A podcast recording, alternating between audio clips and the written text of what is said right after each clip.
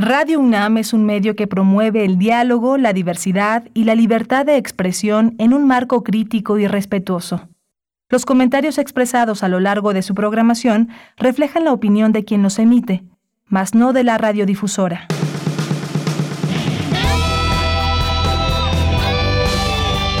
Prisma RU. Relatamos al mundo.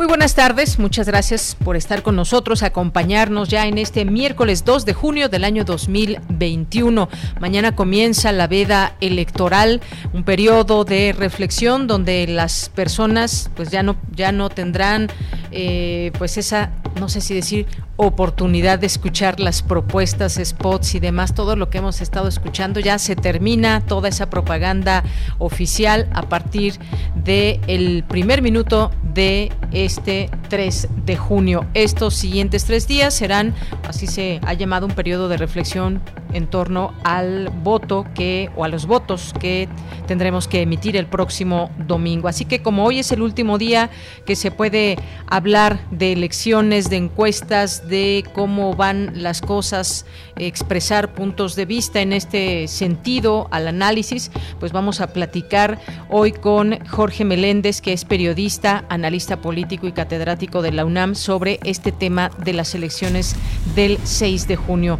¿Cuánta información, eh, qué eh, leer, eh, qué conocer, qué saber de los candidatos de los partidos? Es un ejercicio también personal el allegarnos de los datos, de la información que tenemos sobre el voto que emitiremos. Ojalá que sea un voto efectivamente reflexionado, un voto que esté pleno, sino de confianza, por lo menos de una esperanza para eh, pues pensar que con nuestro voto también algunas cosas pueden cambiar y dar seguimiento también a aquellas propuestas o aquellos eh, personajes que resulten ganadores para estar siempre, siempre siendo pues eh, parte eh, exigente en torno a lo que deben hacer desde los cargos públicos, ya sea como alcaldes, como gobernadores, como diputados. Ya platicaremos de este tema. Vamos a platicar también de un tema muy, muy grave que tiene que ver con el abuso de niños en escuelas, escuelas tanto privadas como eh, escuelas oficiales, escuelas públicas. Hay un documento que ha documentado durante más de una década casos con el mismo patrón en 18 escuelas en siete estados de la República la FGR, la Secretaría de Educación Pública han tenido conocimiento de estos casos desde hace años. He tenido oportunidad de leer este texto y es de verdad escalofriante ese modus operandi de muchas personas que están involucradas en estos abusos. Vamos a platicar con el doctor Manuel Gilantón, investigador del Centro de Estudios Sociológicos del Colegio de México, especialista en sociología de la educación.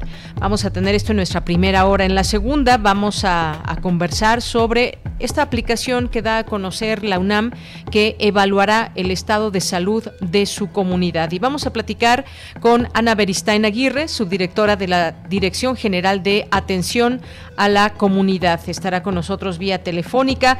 Hoy es miércoles, miércoles de nuestras secciones de ciencia, de sustenta, cultura internacional, nacional toda la información universitaria. Quédese con nosotros.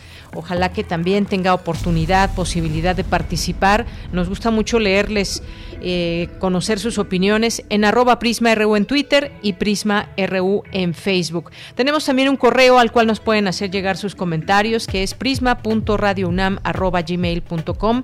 Así que todas las comunicaciones las agradecemos. Gracias también por las felicitaciones que nos han llegado posterior a la fecha de celebración. Muchas gracias por sus comentarios, por los audios que enviaron y que ya no pudieron entrar el día de nuestro programa especial.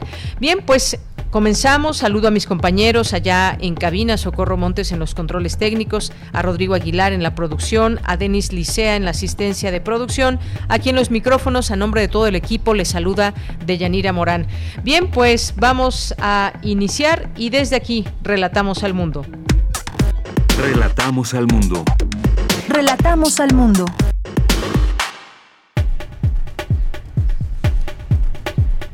En resumen, en este miércoles 2 de junio, en los temas universitarios analizan en coloquio las perspectivas de la elección de coyuntura que cambiará el mapa político de nuestro país.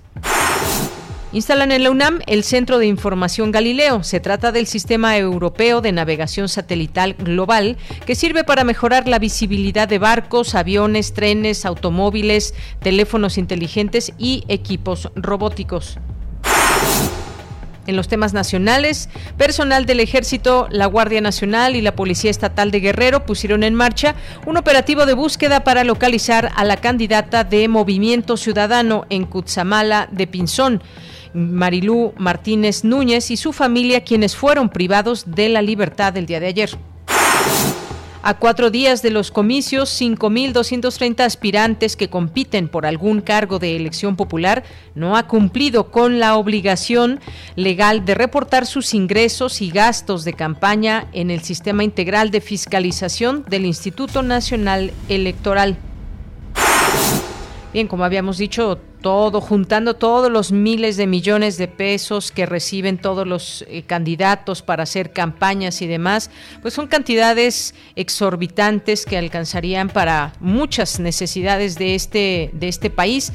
Lo que menos podríamos exigir, lo que más deberíamos exigir es transparencia y, en ello. Y lo que pueden hacer estos candidatos que falten, los aspirantes a cargos de elección popular, es pues justamente honrar esos presupuestos eh, del país que se designan para que ellos hagan campaña y ganen o no ganen, ese dinero pues ya se queda ahí perdido durante este eh, durante este periodo electoral. Bueno, algunos dirán no perdido, sirve para eh, promocionar sus imágenes, dar a conocer sus propuestas. Ahí hemos hablado aquí de que las elecciones, los, los, procesos, muchas veces la democracia, pues cuesta mucho dinero y ojalá que pues poco a poco sigamos avanzando en los temas de transparencia y por lo pronto pues hay estos más de 5 mil aspirantes que no han cumplido con sus obligaciones legales de reportar sus ingresos. Manifestantes realizaron pintas y lanzaron cohetones contra los accesos y paredes del edificio sede de la Fiscalía General de la República en demanda de que intervenga el Ministerio Público Federal en la liberación de los 19 estudiantes de la Escuela Normal Rural de Mactumatzá. La estación Boulevard Puerto Aéreo del metro continúa suspendida luego de que personal del agrupamiento Fuerza de Tarea de la Secretaría de Seguridad Ciudadana de la Ciudad de México realizara un operativo tras la amenaza de un posible artefacto explosivo que ya fue descartado. En los temas internacionales, Colombia reabrió su frontera terrestre y fluvial con Venezuela tras un cierre de más de 14 meses como parte de sus esfuerzos para contener la pandemia de COVID-19, aunque el tránsito se hará de manera gradual y con algunas restricciones. La Organización Mundial de la Salud estimó que cerca de 200.000 personas necesitan cuidados médicos en la franja de Gaza, devastada por un nuevo conflicto entre Hamas e Israel. Hoy en la UNAM, ¿qué hacer y a dónde ir?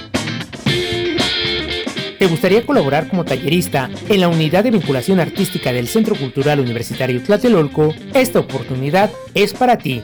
Dicho centro abre la convocatoria para integrar la programación de cursos y talleres 2022. Podrán participar profesionales de las artes, las ciencias y las humanidades, quienes podrán proponer actividades culturales para integrar dicha programación. Esta convocatoria se encuentra abierta hasta el próximo 27 de agosto. Consulta las bases en el sitio oficial tlatelolcounam.mx diagonal UVA.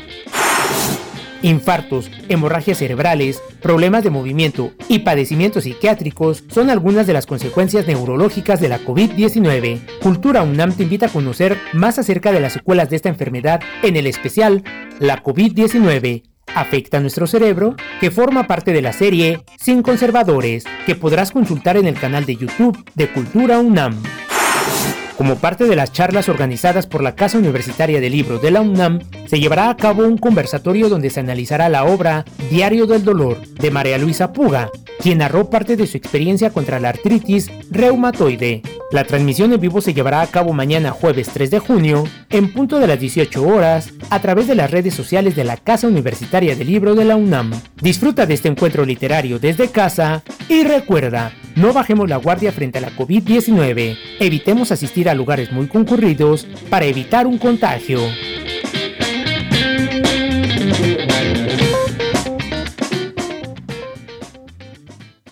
Una de la tarde con 11 minutos. Tenemos información. Hoy el presidente Andrés Manuel López Obrador informó que la Secretaría de Salud rompió récord en la aplicación de vacunas contra la COVID-19 en 24 horas, sumando 816.380 dosis suministradas. Además, confirmó que el próximo domingo, fecha en la que se celebrarán las elecciones, se suspenderá la aplicación de vacunas. Vamos a escuchar lo que dijo hoy el presidente Andrés Manuel López Obrador. Tenemos eh, vacunas suficientes. Les comentaba que a finales de semana terminamos de 50 a 59 primera dosis. Ya se tiene de 60 hacia adelante. Se va a terminar primera dosis el fin de semana de hasta el sábado, porque se decidió no vacunar el domingo. Entonces, el sábado terminamos de 50 en adelante y continuamos con 40, 49, con mujeres embarazadas y vamos a cumplir para que en octubre se tengan vacunados a todos los mayores de 18 años, aún con una dosis. Bien, pues ahí las palabras del presidente López Obrador, al mismo tiempo que también pues hablaba, habló el día de hoy sobre eh, las elecciones que se llevarán a cabo en tranquilidad y hace un exhorto para que la gente salga a votar.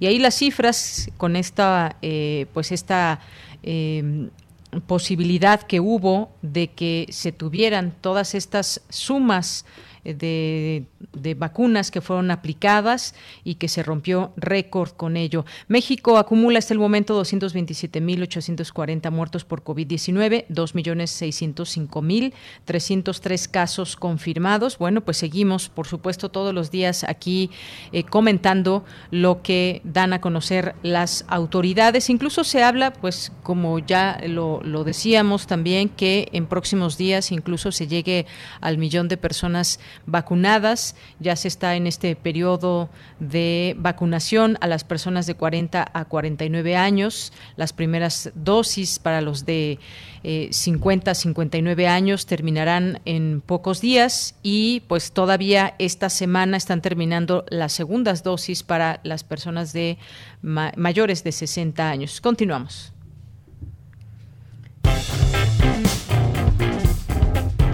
Campus RU.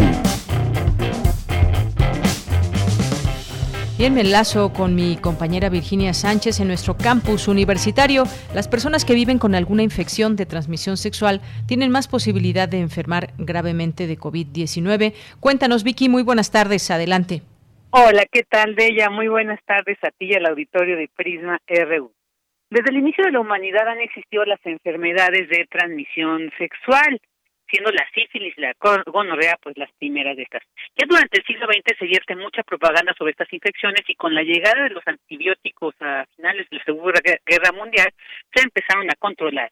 Sin embargo, a mediados de los años 60, que surge el concepto de amor libre y el uso del anticonceptivo, ocasionó un aumento en estas infecciones de transmisión sexual. Así lo señaló Roberto Vázquez Campuzano, académico del Departamento de Microbiología y Parasitología de la Facultad de Medicina de la UNAM, durante el webinar Infecciones de Transmisión Sexual y COVID-19.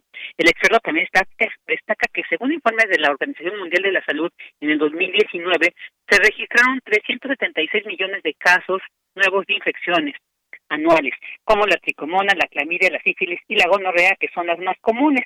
La mayoría son asintomáticas o con síntomas leves no reconocidos y se presenta principalmente en menores de 25 años. Asimismo, el especialista también detalló los factores asociados a la transmisión. Escuchemos.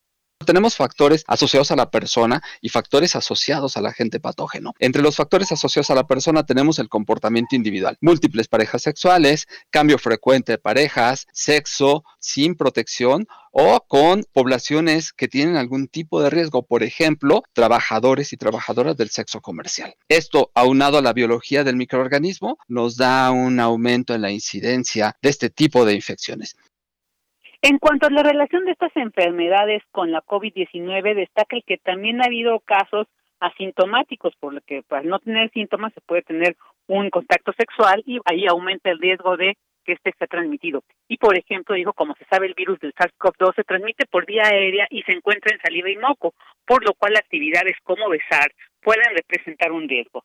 También al respecto señaló lo siguiente, escuchemos tienen síntomas similares, sobre todo si hay pérdida del olfato, bueno, similares a, al resfriado común y a la influenza, pero si existe pérdida del olfato o del gusto, pues bueno, es sin lugar a dudas se trata de, de COVID-19. Y en promedio las personas que tienen COVID-19 son infecciosas por 10 días.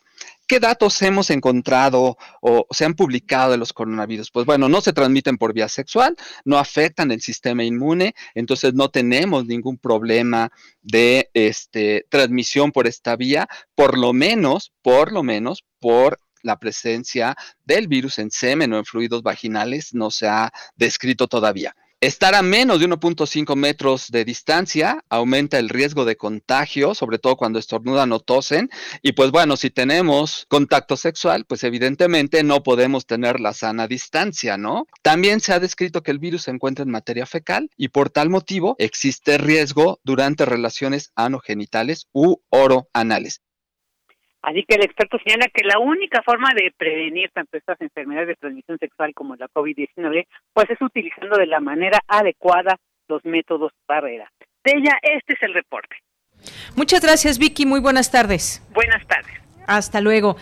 Y bueno, pues nos vamos ahora con mi compañera Cindy Pérez Ramírez. Vamos a ir entrando en estos eh, datos que tienen que ver con las elecciones y la UNAM, que es un lugar desde donde se han armando debates, informaciones, eh, coloquios, conferencias en torno a este tema tan importante por, pues, por todo lo que significan estas elecciones intermedias 2021. Inauguraron el coloquio las elecciones de 2021 en México, representación, democracia y sistema político. ¿Qué tal, Cindy? Buenas tardes, adelante.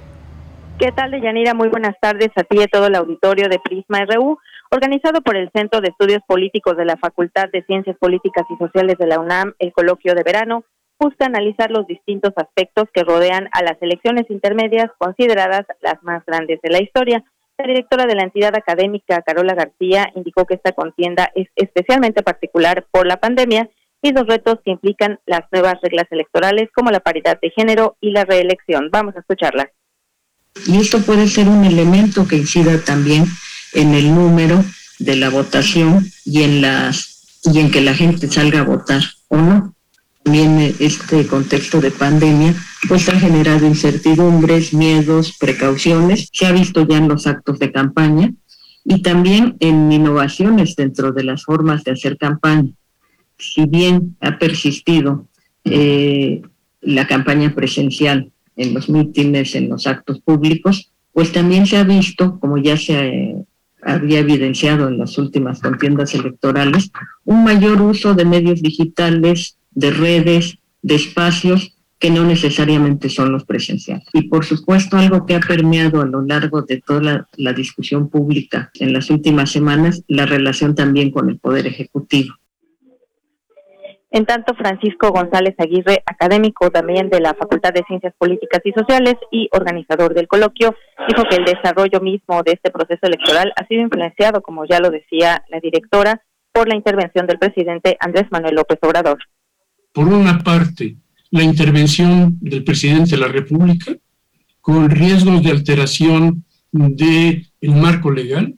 En segundo lugar, eh, la permanencia, la eh, firmeza eh, la legalidad con que se ha comportado la autoridad electoral en nuestro país, el Instituto Nacional Electoral y los órganos locales.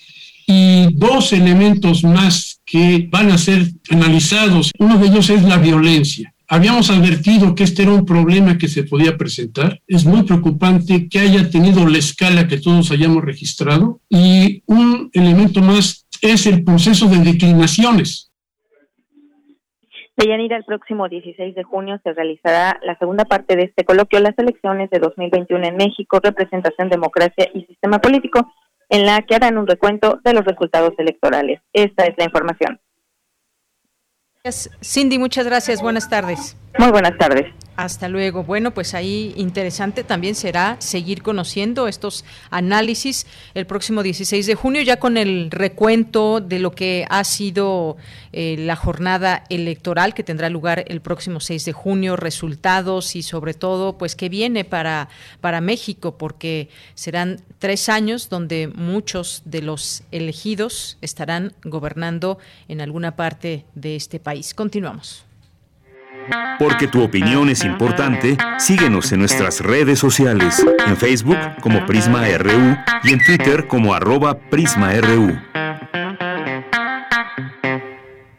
Bien, continuamos. Muchas gracias por estar aquí con nosotros. Decía ya, empezábamos con estos datos que derivan de este coloquio que nos informaba Cindy y pues vamos ahora a platicar a este análisis de lo que son estas elecciones que culminarán el próximo 6 de junio. ¿Qué hemos visto hasta el momento? ¿Cómo han sido las campañas? Ya lo mencionaban algunos de los analistas, pues ha habido... Eh, pues el tema de la violencia ha estado presente desafortunadamente hasta el día de ayer otro secuestro a una candidata allá en Guerrero eh, cuál ha sido el papel de la autoridad electoral y sobre todo pues también cómo queda, eh, cuál es la información que se da hacia los ciudadanos, cómo digerimos todo esto que está pasando en este ambiente político. Pues ya está la línea telefónica, agradezco nos tome esta llamada a eh, Jorge Meléndez, periodista, analista político y catedrático de la UNAM. ¿Qué tal Jorge? Mucho gusto en saludarte. Buenas tardes. Buenas tardes, igual para mí, de Yanira, un placer. Pues Jorge, hablar de este proceso electoral, las intermedias y esto que hemos visto será histórico por el número de candidaturas que están en juego y sobre todo pues también ir definiendo rumbos. Hay muchos partidos políticos, muchos contendientes y también pues hay viejos conocidos, eh, muchos por conocer, también partidos muy recientes. ¿Cuál sería un primer análisis por parte tuya? Acerca de lo que hemos tenido en este proceso electoral, cómo nos enfilamos, cómo llegamos a este próximo 6 de junio, como ciudadanos, conociendo pues las propuestas, nivel de propuestas, el tema de la violencia y también muchas veces los candidatos que hemos visto han emanado no precisamente pues del ámbito político, sino pues del espectáculo, desde concursos de belleza y más. Pues eh, es una elección, como ya se ha repetido, entre dos polos. No hay que darle muchas vueltas. Unos que están en contra del observador, a quienes nuclean por primera vez y abiertamente, no solamente los empresarios, entre ellos un señor Claudio X González, hijo, que en una reciente declaración en un mitin de Margarita Zavala que no necesita hacer campaña y cada vez que hace pierde votos y no necesita hacer campaña porque va como plurinominal por una alianza que ella estaba junto con el PRD y el PRI. Ella sigue siendo panista, aunque ya los panistas tampoco la quieren. El señor Claudio Ex González dice hay que llevar a Margarita a la Cámara de Diputados, que es un despropósito porque ella ya estará en la Cámara de Diputados aunque no saque un solo voto, y dice, y hay que mandar a López Obrador al carajo. Directamente lo dijo, como lo había dicho un señor que se puso como seudónimo el Cachas, que no cachan, ni pichan ni deja batear, como dijeran los beisbolistas. Y estos han sido los factores que han aglutinado a estos tres partidos que se suponieran antagónicos durante decenios. Y estos están contra López Obrador. Porque si bien Morena es a veces un amasijo de personajes muy diferentes y hasta contradictorios, y si bien están juntos con ellos, con ella, ah, con Morena, el Partido del Trabajo, que tiene como en Coyoacán como candidato a Pablo Gómez, que era un hombre que se decía marxista, y al Partido Verde Ecologista Mexicano, que bien dice Julio Hernández Astillero, es el de las cuatro mentiras porque no es ni partido, ni es verde, ni es ecologista, ni es mexicano. Estos tres juntos se enfrentan a los otros tres y en medio se queda Movimiento Ciudadano que a veces jala por un lado, a veces jala para otro lado y los otros partidos que según las encuestas muy diversas no alcanzarán el registro electoral. Quizá eh, podría llegar el Partido Encuentro Solidario, que de solidario no tiene nada porque está contra los matrimonios homoparentales, contra las personas de diversidad sexual, etcétera, y pues eso no es solidaridad, sino eso es atraso ideológico y político y demás. ¿Cómo se va a presentar esta eh, campaña? Bueno, las encuestas más serias, porque hay de todas, incluso hay una encuestadora que sigue ahí que se llama Gea Que la maneja un ex director de Pemex, Jesús Reyes Heroles, que es un negociante y no es ni siquiera economista, aunque se presenta como tal, aunque eso sí tiene como hermano a un señor que se dice que hacía transparencia en México, Federico Reyes Heroles, que nunca la hizo, porque nunca transparentó las tranzas de su hermano. Entonces, estamos aquí entre dos polos. ¿Cómo quedará la contienda final? Pues según una encuesta muy extraña de Simo para el país, el Morena va a sacar todavía más votos que hace años. Antes sacó el 36%, ahora sacará el 42%, pero no le alcanza para ser mayoría. Pero si surgen buenos candidatos o captadores de votos, yo les llamaría en el Partido Verde y en el PT, pues a lo mejor llegan hasta la mayoría calificada.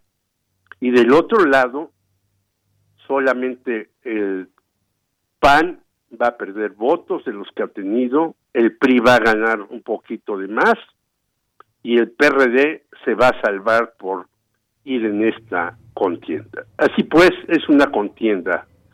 O López Obrador tiene mayoría calificada para seguir haciendo sus proyectos o no la tiene.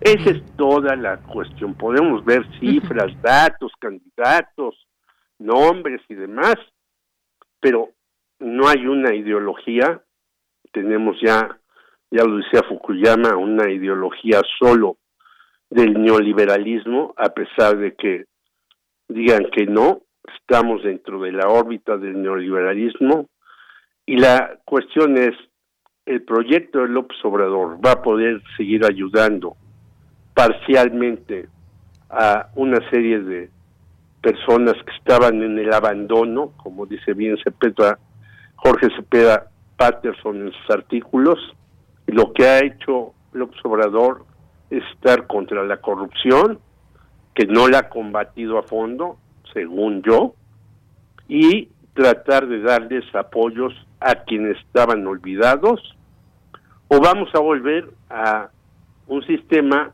en donde pues todos son millonarios los que llegan a los puestos electorales, que se alían después con los empresarios Y como los empresarios ven que los políticos no los quieren en ninguna parte del mundo, pues tomaron las riendas y el señor Claudio X González, papá e hijo, junto con Gustavo Diollos, impusieron candidatos en el PRI, en el PAN y en el PRD, y lo que esperan es derrotar a estos personajes, igual que el señor Enrique Krause, que hace una un reciente artículo en Reforma lamentable. Dice, con López Obrador vamos a ir a la venezuelización. ¿De dónde saca eso? ¿Quién sabe?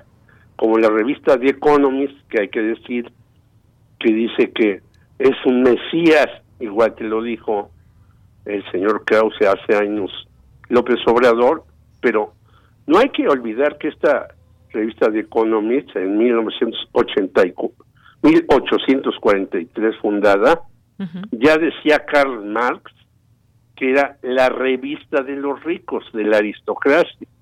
Y no hay que olvidar tampoco que esta revista de Economist, hoy muy vibrante en contra de López Obrador, defendió el magnicidio de Madero y ensalzó a Victoriano Huerta.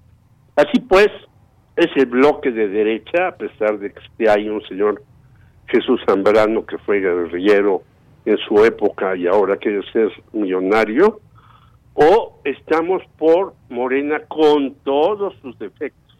No es un partido que uno pueda decir que es maravilloso. Tiene miles de defectos y el PT y el Partido Verde más, pero son dos bloques los que están luchando.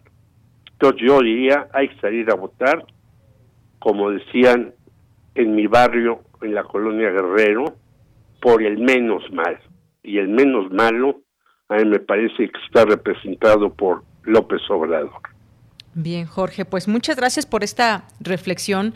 Eh, hemos visto las distintas encuestas también, pero como sabemos la, la encuesta final pues es el día de las elecciones y hay los resultados. Hay varias cosas, eh, sí, efectivamente está este porcentaje que da a conocer Simo al país y fíjate, estaba ahora que mencionas a Claudio X González, eh, me parece que es importante hacer algunos comentarios. Hoy, hoy se publica, hoy se publica en, en eh, un perfil, quién es el empresario que comanda el cuarto de guerra contra López Obrador y se refiere a Claudio X González Guajardo, artífice de esta alianza opositora que busca derrotar al oficialismo en las elecciones del 6 de junio. Se presenta como como activista, y filántropo, pero tiene una larga trayectoria política, hay que mencionarlo. Y pues yo me pregunto, Jorge, a cada paso cuando pues uno va conociendo esta intención de este empresario, por supuesto muy rico, eh, su padre también pues ya le había abierto este camino de estar tan cerca del poder y tan cerca del dinero. Y pues se hace una referencia muy clara de quién es Claudio X González y sobre todo pues este México eh, va con estos eh, partidos que se han aliado a él o él se ha aliado a ellos, porque es poder económico y poder político, y hace toda pues una serie de precisiones y de historia de quién es este, este personaje. Dice, se desempeñó como funcionario, dice, bueno, de hecho su apoyo al partido tricolor lo llevó a ocupar cargos en la administración pública se ha desempeñado como funcionario en distintos eh, momentos, asesor de los gobiernos de Carlos Salinas, de Ernesto Cedillo. Es decir, es personaje claro, tanto padre como hijo, Claudio X González Laporte. Eh, y pues bueno, eh, me parece que sí por México también debe, debe ser mostrado así hacia la sociedad. Es decir, debemos de tener la propuesta que ellos dan que quizás también haya gente, por supuesto, que crea en esa propuesta, pero por la otra, ¿de dónde nace? Me parece que está en juego también el conocer de dónde vienen estas alianzas, Jorge. Así es, y yo te diría que como dice un teórico mío que murió hace poco, Sigmund Bauman, el filantropismo es la forma más perversa de extraer la riqueza de los países pobres. Esos son los filántropos. No dan, los filántropos no dan dinero eh, más que para dar una cara de bondad a la sociedad. Pero con la mano de izquierda dan ese dinero y con la mano derecha le arrancan la riqueza a los países.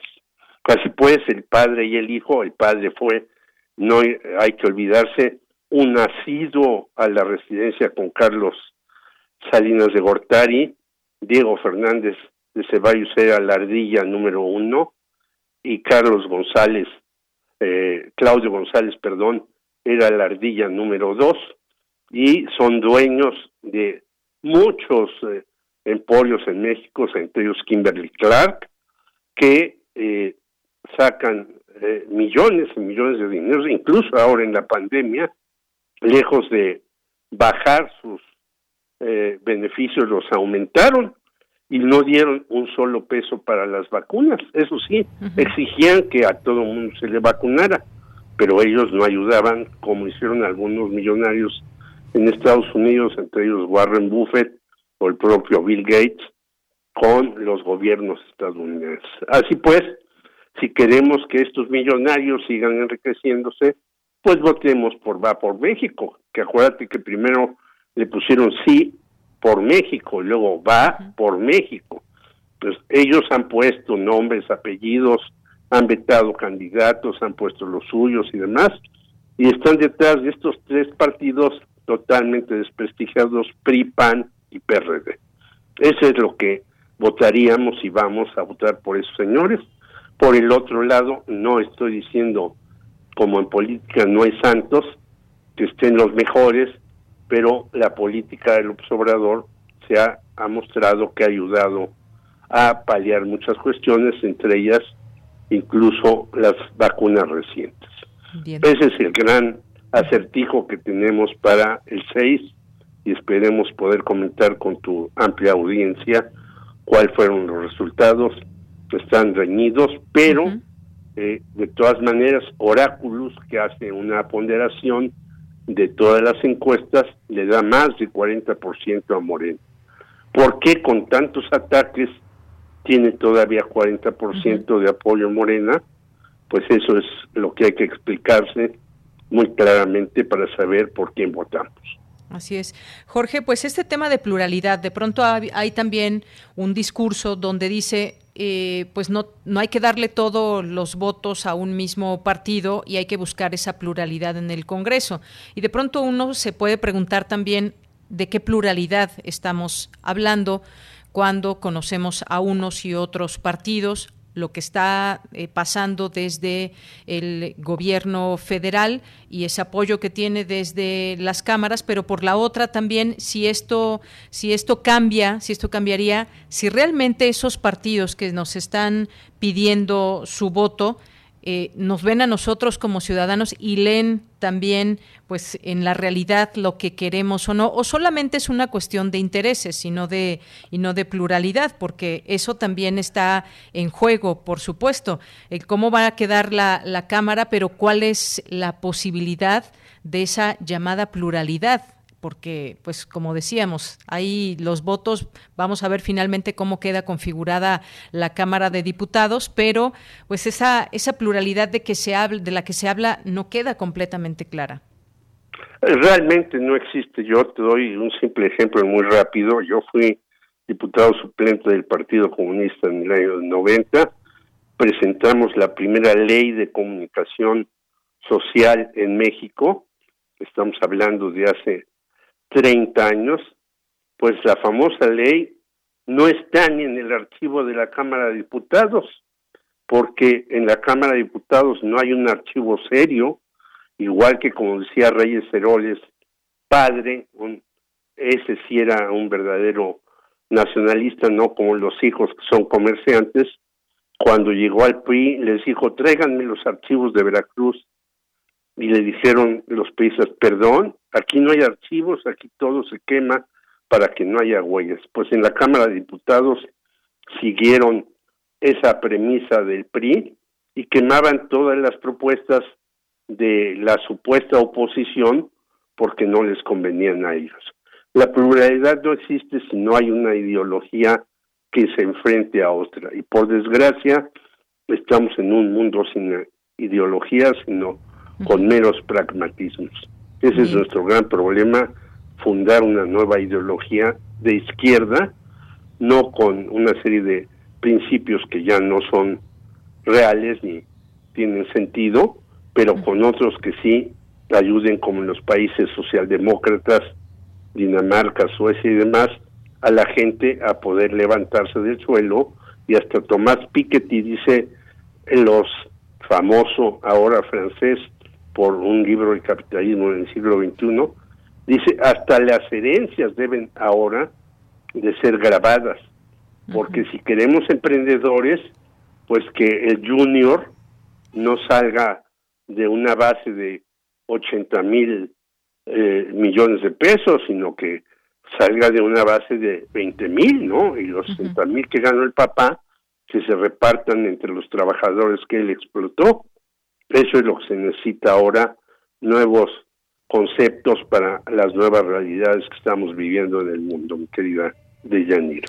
Pues así es, Jorge, y también pues faltará mucha autocrítica en los partidos porque vamos a ver, imaginemos este resultado en donde gana la mayoría el Congreso eh, eh, Morena, pero no esa mayoría calificada que requiere o mayoría absoluta, pues tendrán que leer también esos votos en todo caso perdidos. Y por la otra, pues si realmente gana según las eh, previsiones de estas distintas encuestas, también del otro lado el sí por México o el va por México y demás, pues tendrán esos partidos, porque no, no creo así como los empresarios que están dentro de este grupo, nunca lo han hecho, no han hecho esas reflexiones, pero los partidos que eh, están conjuntando quizás deberían ir a esa autocrítica y ver por qué la gente no está viendo en ellos una posibilidad. Pero eso es algo que le falta mucho a los políticos y sus distintos partidos de hacer esas autocríticas luego de que conozcamos los resultados. Pero como bien dices, ya lo estaremos comentando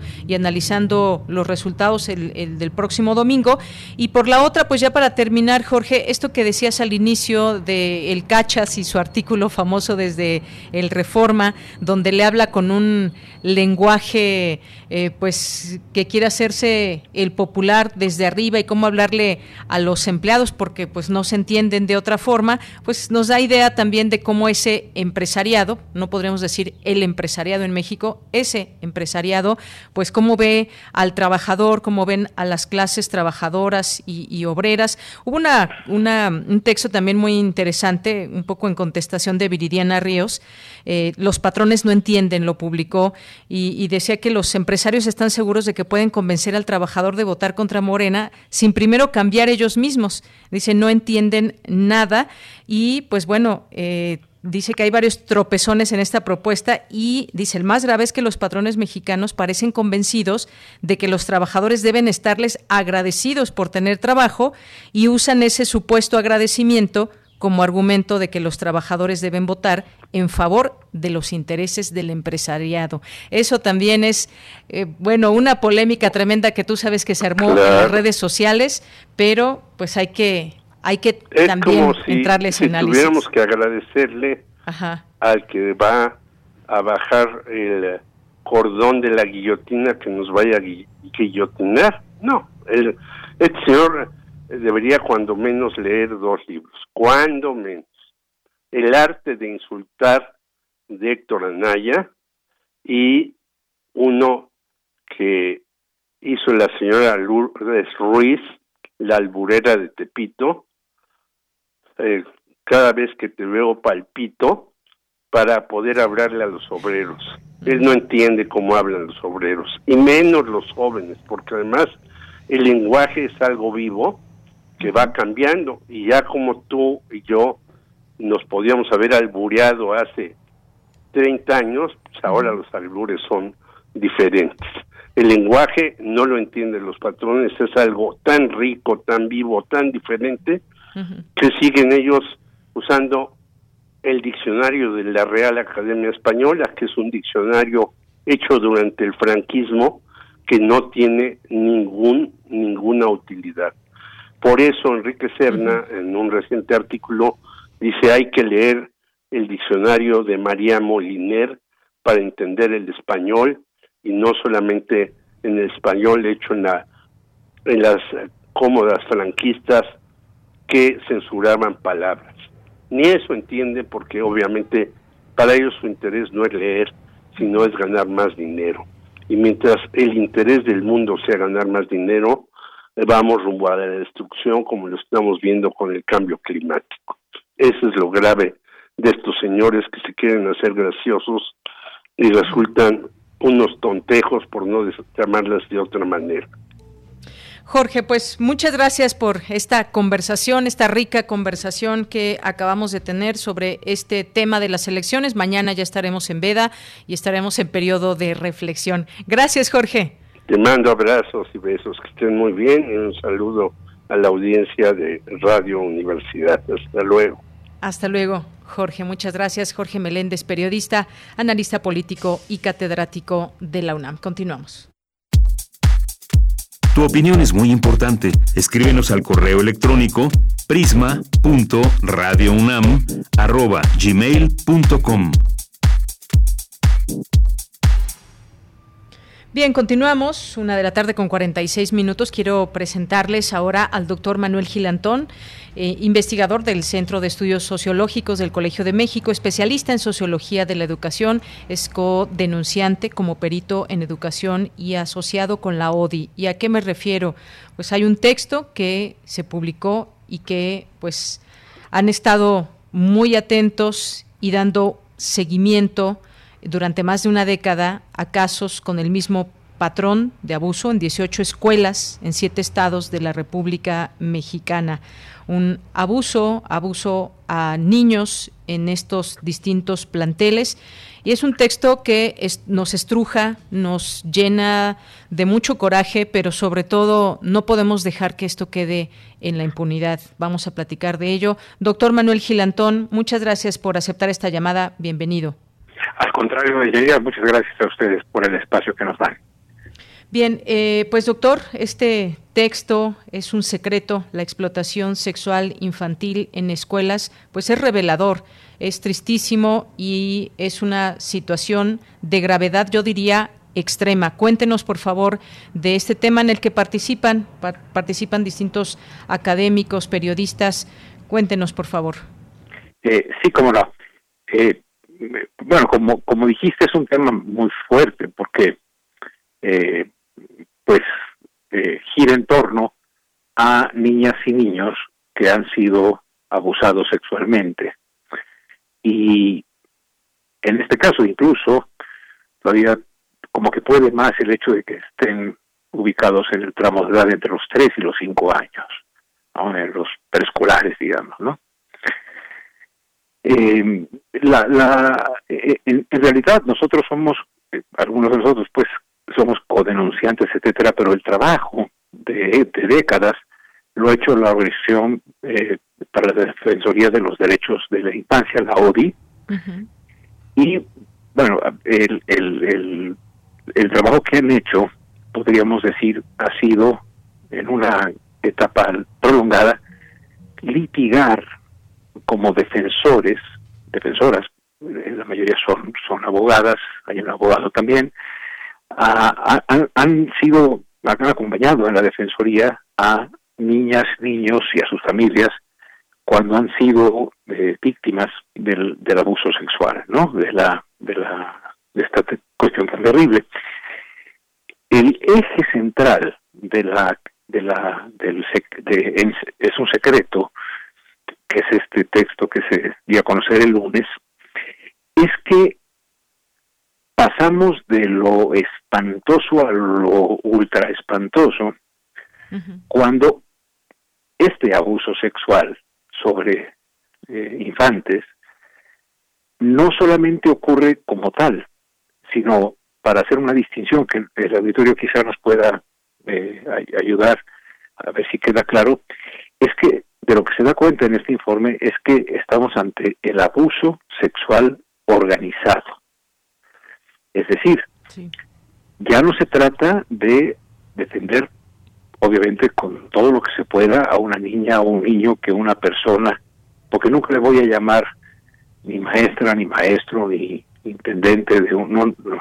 en, las escuelas públicas y privadas del país, en algunas de ellas, hay adultos empleados que abusan de niños y niñas. Y, con esto quiero dejar muy claro que no hay un ápice en el, en el informe de decir el magisterio hace estas cosas. No, son delincuentes. Y eh, está en el mejor interés del magisterio denunciarlos. Pero, es decir, cuando una persona de estos empleados, cualquiera de los roles que se juegan en un plantel escolar, comete esto, este, este, este delito, es gravísimo. Pero lo que el, secreto se propone es que después de años de, litigar, etcétera, eh, nuestras colegas y, colegas de, la ODI lo que lo que descubren es que hay patrones que ocurren, como dijiste muy bien, en, en varios estados, en, en muchas escuelas, patrones en que ya no nos hablan como si no fuera ya suficientemente fuerte el abuso sexual, sino que este está organizado porque hay patrones tales como que hay un grupo de adultos, 11, que abusan de 35 niños, eh, o de 19 en otras escuelas que abusan de 45 niñas y niños chiquitos. Entonces, lo que la, la ODI hace y de la cual nosotros somos, pues nos han dado el, el trabajo y estamos con mucho gusto de ser voceros y codenunciantes, es que eh, eh, cabe la posibilidad de que estemos ante delincuencia organizada que ha tomado planteles públicos y privados para ejercer abuso sexual organizado, delincuencia organizada, con este con, esta con este rubro digamos del abuso sexual que, que, pueden estar ligados a redes de pornografía infantil. Porque las niñas y los niños cuando son cuando dan su testimonio refieren a que ha habido cámaras que los graban no y entonces lo que la ODI hace es revelar eh, dar a conocer estos patrones que a veces tienen hasta incluso eh, modalidades como de, de, cuestiones así como de santería o de espantosas, ¿no? Eh, de brujería o cosas de ese tipo y decir, oigan, nosotros como organización podemos acompañar a víctimas en casos específicos, pero creemos que hay evidencia suficiente para pensar que se trata de algo organizado en cada plantel e y entre planteles que al estar de esa manera coludidos, ya la ODI, la organización, no puede hacerse cargo de una investigación criminal de ese nivel en el cual pues se tiene que hacer eh, eh, responsable la Fiscalía General de la República y a las fiscalías de los estados. Porque porque hay que averiguar si eh, hay, que hacer que, que, intervenga la Secretaría de Educación Pública y la Secretaría de Educación Pública de los estados, el sindicato, la Policía Cibernética, coordinados por la Fiscalía, para despejar si es que acaso esta, estos elementos que hay de, de probable eh, colusión de grupos del crimen organizado en esto, eh, pues para desmantelarlos, para, para, para cuidar a nuestras niñas y nuestros niños, porque es muy distinto que, insisto, aunque sea dolorosísimo que a una de nuestras nietas o nietos o niños, hijos, les pase esto, es todavía más terrible, y es lo que hace la ODI y lo, que nos pide que ayudemos a divulgar, es, oigan, pero si estamos frente a un tipo de delincuencia organizada, este, porque los patrones son grupos organizados, coordinados, sacan a las niñas y a los niños de, la escuela, porque los los sedan, les dan de beber cosas que les hacen dormir, los sacan a las a, otros sitios. Pues sí, doctor. Y sacar a un niño de la escuela ya implica una permisividad o permiso de autoridades de la escuela. Eso habrá que también tener muy claro porque usted bien menciona, se han, eh, se han tenido encontrado patrones de actuación ante estos esta violación a niños y, niñas entre 5 y 7 años, 3 y 5 años de edad. Em, eh, se habla, por ejemplo, también dónde suceden estos abusos, puede ser en el baño, en la dirección, el salón, el patio, el cuarto de drenaje, según aquí estos datos que se revelan en este texto. Hay víctimas que coinciden en que las agresiones se cometen por más de un adulto simultáneamente. Y lo que usted decía, ODI hace este, la ODI hace este acompañamiento. Sin embargo, ha llegado a haber casos en que los familiares piden ya no, a las autoridades les impiden el acceder a más información y a dar seguimiento porque tienen miedo y porque no creen muchas veces en esas autoridades que tampoco han actuado de la, de la mejor manera en algunos casos. Es terrible, el solo hecho de leer esta, este texto, eh, pues es muy difícil, es muy difícil leer de pronto algunas de estas descripciones, esta magnitud de la violencia en la escuela no es cualquier cosa. Eh, hay testimonios de niños y niñas muy pequeños que incluso les hacen creer que sus papás no los quieren y que cuando los sacan de la escuela es que ellos los están eh, protegiendo porque sus papás no los, no los quieren y entonces se genera una cuestión psicológica tremenda en estos niños. Y hay dinámicas inusuales de violencia es algo muy grande lo que se está destapando en este documento eh, desde distintos sitios, como usted decía, cámaras que utilizan, pero hay un patrón delictivo también y esto pues es más grave de lo que podríamos pensar. Eh, más allá de todo esto, doctor, ¿con qué nos despediríamos una reflexión? Yo invito eh, a nuestro público que lea esto porque tampoco de pronto pues sabemos cómo ubicar cuando un niño está siendo abusado como padres de familia y cómo debemos actuar. A veces no tenemos esa, esa información, doctor. Sí, yo creo que la lectura del, del, informe tiene dos eh, vías. Una es no normalicemos la violencia eh, del abuso sexual a las niñas y a los niños. No, no, no, no es, no es algo menor, es terrible. Segundo, debemos estar atentos porque, y esta es por ejemplo la parte en la que yo más apoyo, es que eh, a veces pensamos que la afrenta es a las niñas y a los niños. Claro que sí, y a las familias, por supuesto, pero es a toda la sociedad. ¿Por qué? Porque la escuela es el espacio público, ya sea financiado por el dinero fiscal o por eh, colegiaturas o lo que sea, en el cual se construye la ciudadanía, se construye el, nosotros social. Es decir, la principal función de la escuela es la construcción de, de, de, de, la ciudadanía, del nosotros, del respeto. Si la escuela pierde, uno, la posibilidad de la expresión de un afecto respetuoso, y, o dos, si en la escuela pueden ocurrir cosas tan terribles como estar tomadas por la delincuencia organizada, la sociedad mexicana es la que está siendo violentada, es la sociedad mexicana la que está poniendo en riesgo una de las instituciones más importantes en la construcción del país. Entonces, a todas, a todos nosotros, independientemente de si nos ha pasado que alguna pequeño familiar nuestro haya sufrido esto, tenemos que eh, exigir.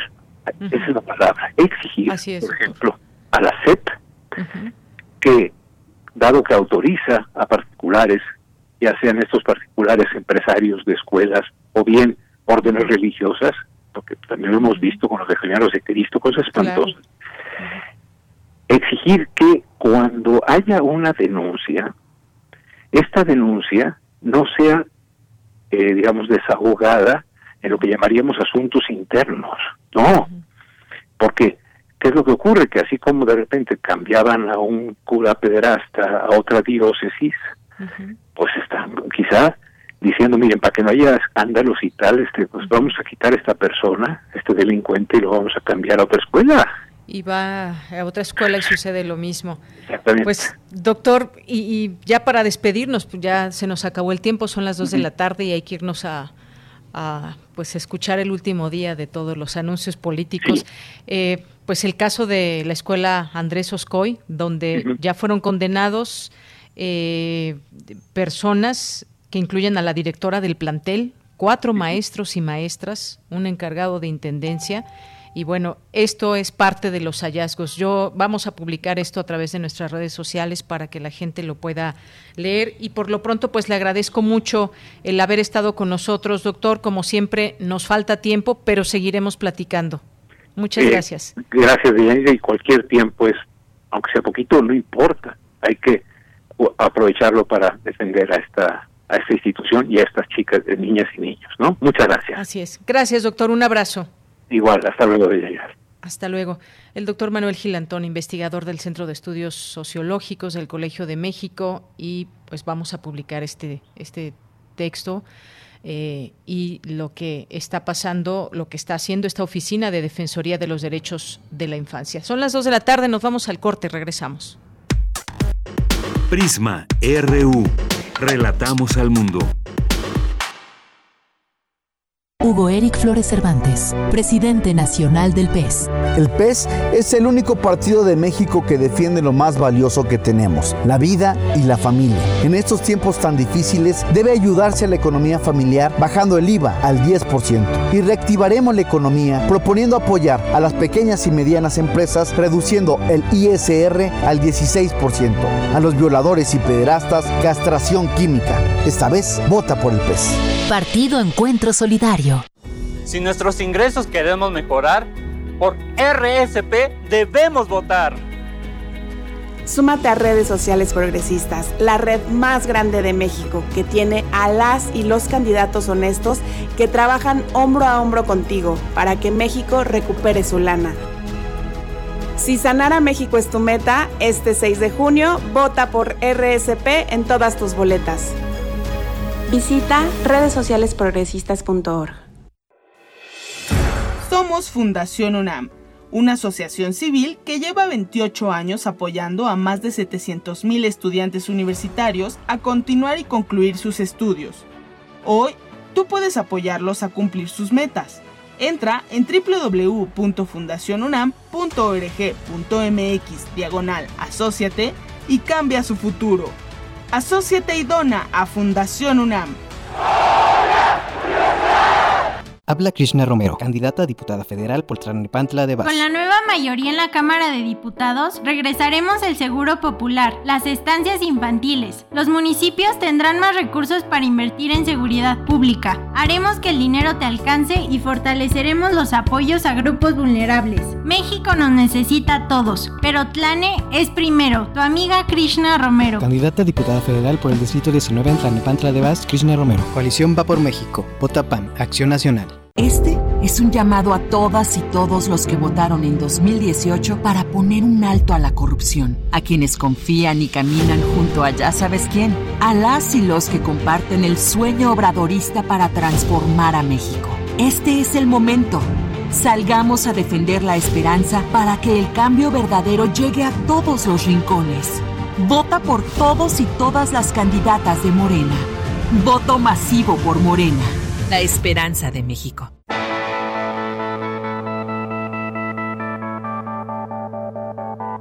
La imaginación al poder.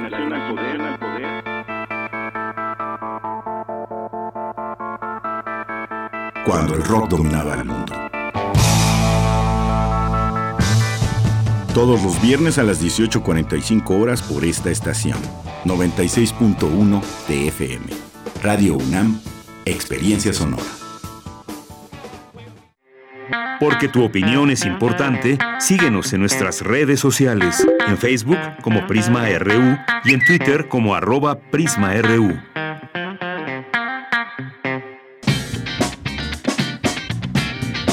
Mañana en la UNAM, ¿qué hacer y a dónde ir?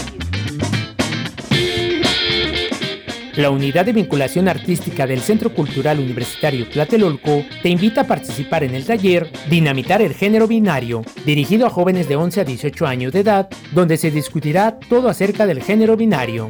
Mediante la técnica del collage, se jugará con las imágenes y palabras que limitan la identidad de género. Este taller intensivo será impartido del lunes 7 al viernes 11 de junio, de 17 a 18.30 horas. El cupo es limitado a 20 participantes. Consulta las bases de este taller en el sitio oficial tlatelolcunam.mx diagonal UVA.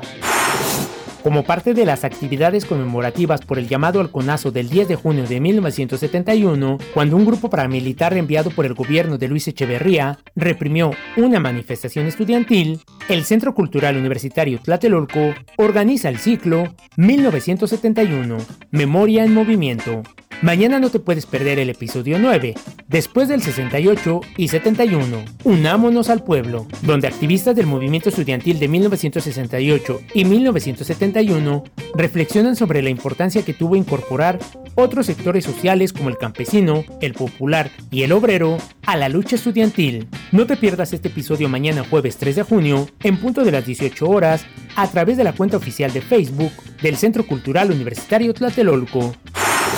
No te puedes perder el estreno de la serie Sembraste Flores. En México existen alrededor de 69 idiomas que datan de la historia de nuestras comunidades, sus tradiciones y sus realidades. A partir de esta idea surge Sembraste Flores, serie que busca un encuentro con nuestras lenguas indígenas a través de la palabra escrita. No te pierdas el estreno de esta serie mañana jueves 3 de junio, en punto de las 10 horas, a través de nuestras frecuencias 96.1 de FM y 860 de AM. Disfruta de nuestra programación sonora desde casa. Para Prisma RU, Daniel Olivares Aranda.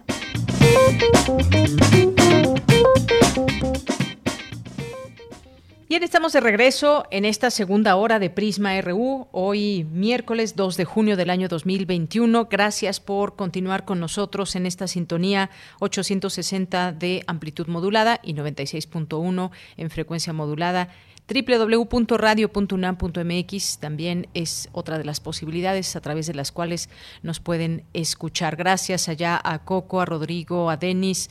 Aquí les saluda Deyanira Morán. Seguimos transmitiendo en vivo para todos ustedes y vámonos ahora a este espacio que tenemos de comunicación con ustedes para conocer sus opiniones.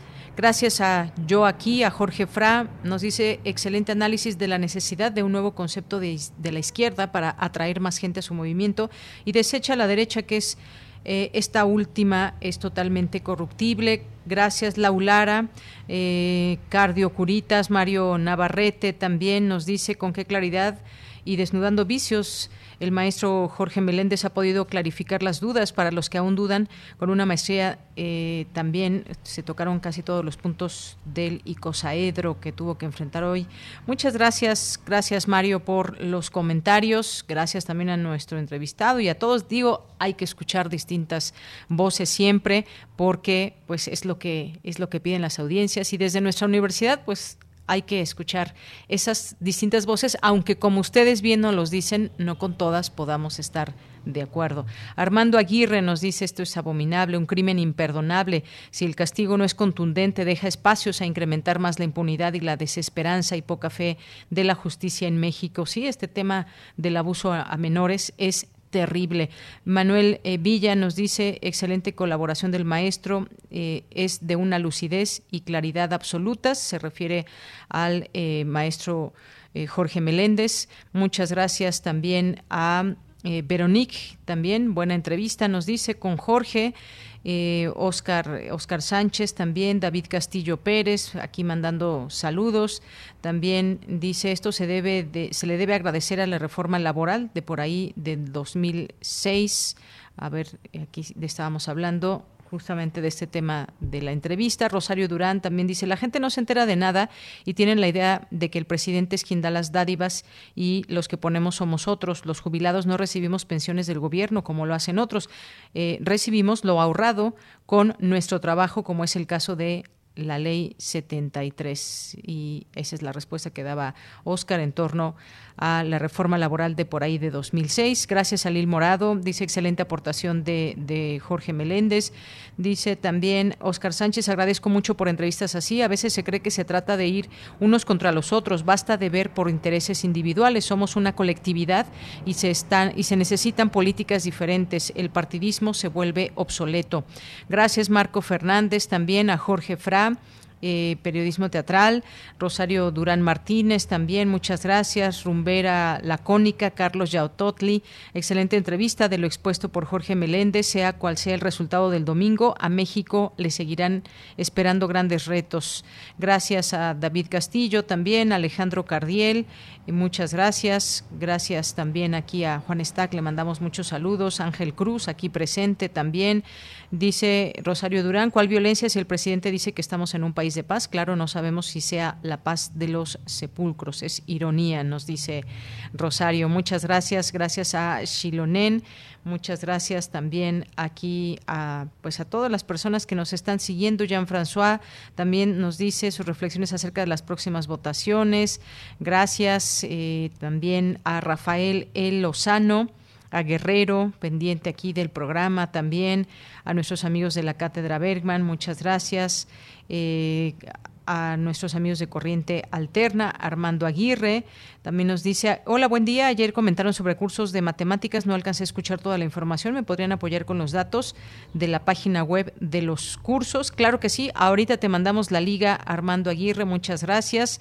Y gracias a todos ustedes que están aquí con nosotros eh, todos los días, lo seguimos leyendo y es importante siempre eh, encontrar encontrarnos con sus con sus opiniones. Rebeca Vega también nos dice siempre es asertivo, certero y agudo en sus comentarios el profesor y periodista Jorge Meléndez. Siempre lo escucho también desde hace algunos ayeres a través de Radio Educación. Toda mi admiración para él.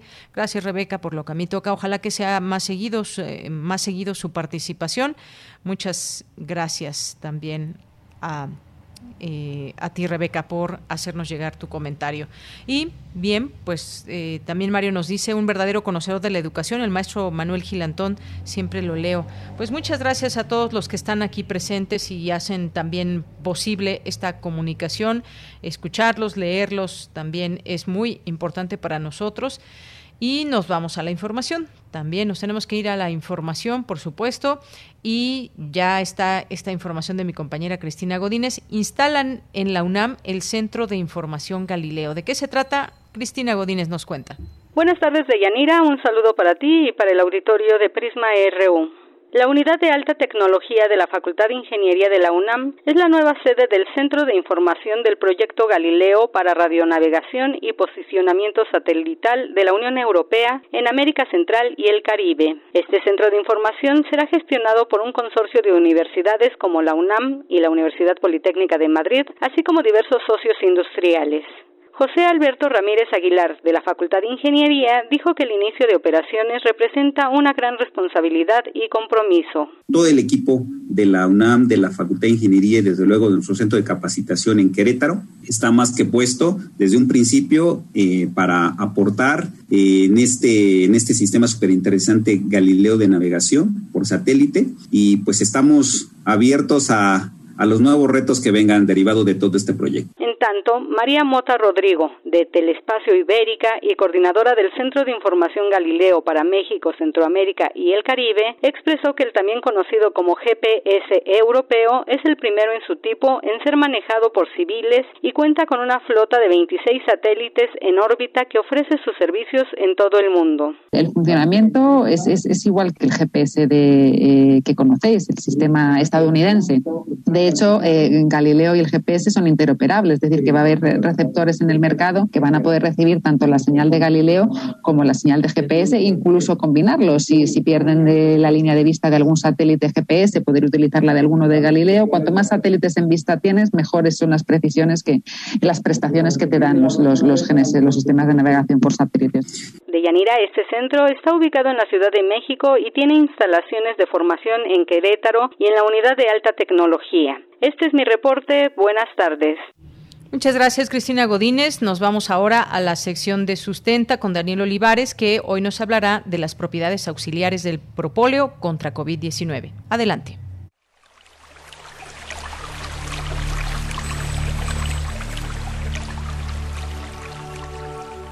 Sustenta. Sustenta. Innovación universitaria en pro del medio ambiente.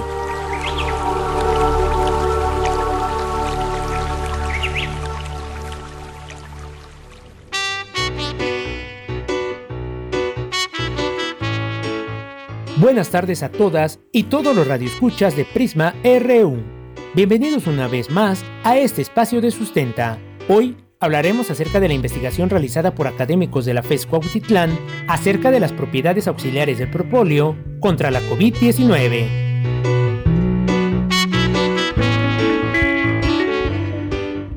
Por su actividad antibacteriana, antiviral y antimicótica, el propóleo puede ser auxiliar en la prevención y tratamiento de afecciones virales como la COVID-19. Para conocer más al respecto, invitamos a este espacio de sustenta al Dr. Tonatiu Cruz Sánchez, académico de la Facultad de Estudios Superiores Cuautitlán.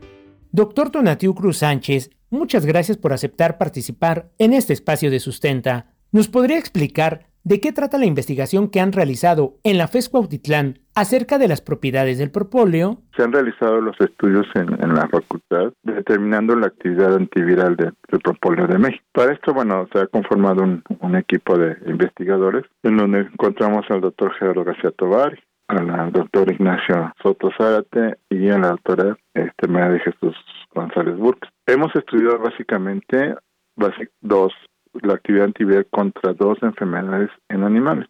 El caso de, del virus de Oyeski en cerdos y el caso del distemper canino en, bueno, en el primer caso, en el caso del virus de Oyeski, es una enfermedad que produce problema respiratorio, problema digestivo, problema nervioso, incluso problema reproductor. Las investigaciones se han desarrollado desde hace una década estudiando las propiedades del propóleo mexicano proveniente de la abeja nativa sin aguijón y de la apis melífera, al que se le han encontrado más de 300 compuestos químicos, como fenoles y flavonoides, los cuales le proporcionan actividad biológica. Una de estas características es la prevención de las infecciones. Escuchemos al doctor Cruz Sánchez, quien nos explica al respecto. Y entonces nosotros, en, mediante pruebas en laboratorio in vitro, que decíamos, hemos comprobado que la actividad del propóleo actúa mucho mejor cuando se le da en nuestras células en forma preventiva, más que en parte de durante la infección o después de la infección. Hemos por medio de microscopía electrónica visto cómo el propóleo destruye la partícula viral y por otro lado, no permite que entre el propóleo a las células tratadas. Entonces aquí tenemos una situación de prevención y destrucción. Mira, ¿qué pasa en el caso del uso de propóleo en distemper canino? En, las células, en los cultivos celulares con, con este virus pasa lo mismo. Destrucción viral y evita en los tratamientos que damos a nuestras células que se prolifere el virus en una etapa de infección.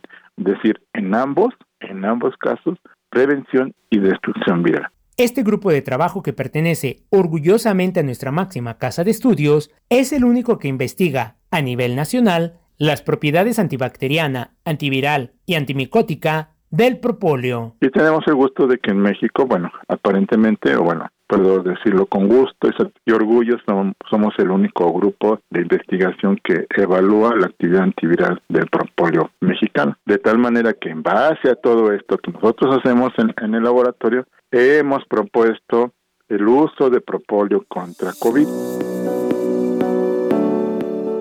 Como lo acabamos de escuchar, la investigación del doctor Donatiu Cruz y su equipo de trabajo arrojó que el propóleo puede ser un auxiliar en el tratamiento de COVID-19. Sin embargo, es importante señalar que aún no se ha analizado completamente el efecto de esta sustancia en casos clínicos por la enfermedad del coronavirus, pero se puede utilizar como un tratamiento complementario.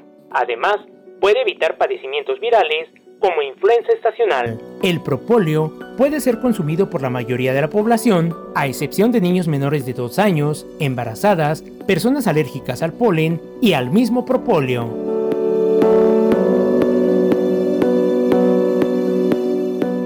El equipo de trabajo del Dr. Tonatiu Cruz ha colaborado además en la realización del Atlas Nacional de la Abeja y sus derivados, material indispensable para entender a los antófilos, la importancia de su preservación, así como los múltiples del propóleo. A raíz también del Día Nacional de Abeja surgió otro producto que es el Atlas Nacional de la Abeja y sus derivados, que les invito a leerlo, a investigarlo, a consultarlo, porque ahí van a encontrar toda esta, esta información que les acabo de decir y mucho más, ¿no? Y ustedes pueden simplemente en, en la red buscar Atlas Nacional de la Abeja. Y tenemos el orgullo que también en ese Atlas participó el, grupo de FES Cutitlán y, y FES Iztacala y la Universidad y otras y la SADER para la elaboración del capítulo de propóleo mexicano.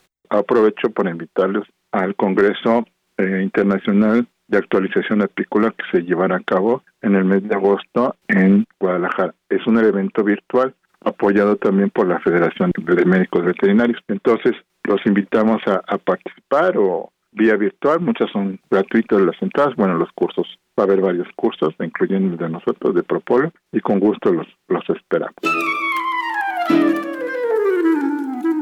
Con los resultados de la investigación realizada por este grupo de trabajo, se concluyó que el propóleo es un medio auxiliar preventivo de infecciones virales como COVID-19, pues en virus que producen cuadros clínicos similares, como daño a los sistemas nervioso central, respiratorio y digestivo, se logró demostrar su eficacia. Recuerda que si tienes alguna duda o comentario acerca de este u otro tema que abordamos aquí en Sustenta, puedes enviarlo a las redes sociales de Prisma RU o directamente en mi Twitter personal. Me encuentras como arroba Daniel Medios TV. Para Radio UNAM, Daniel Olivares Aranda.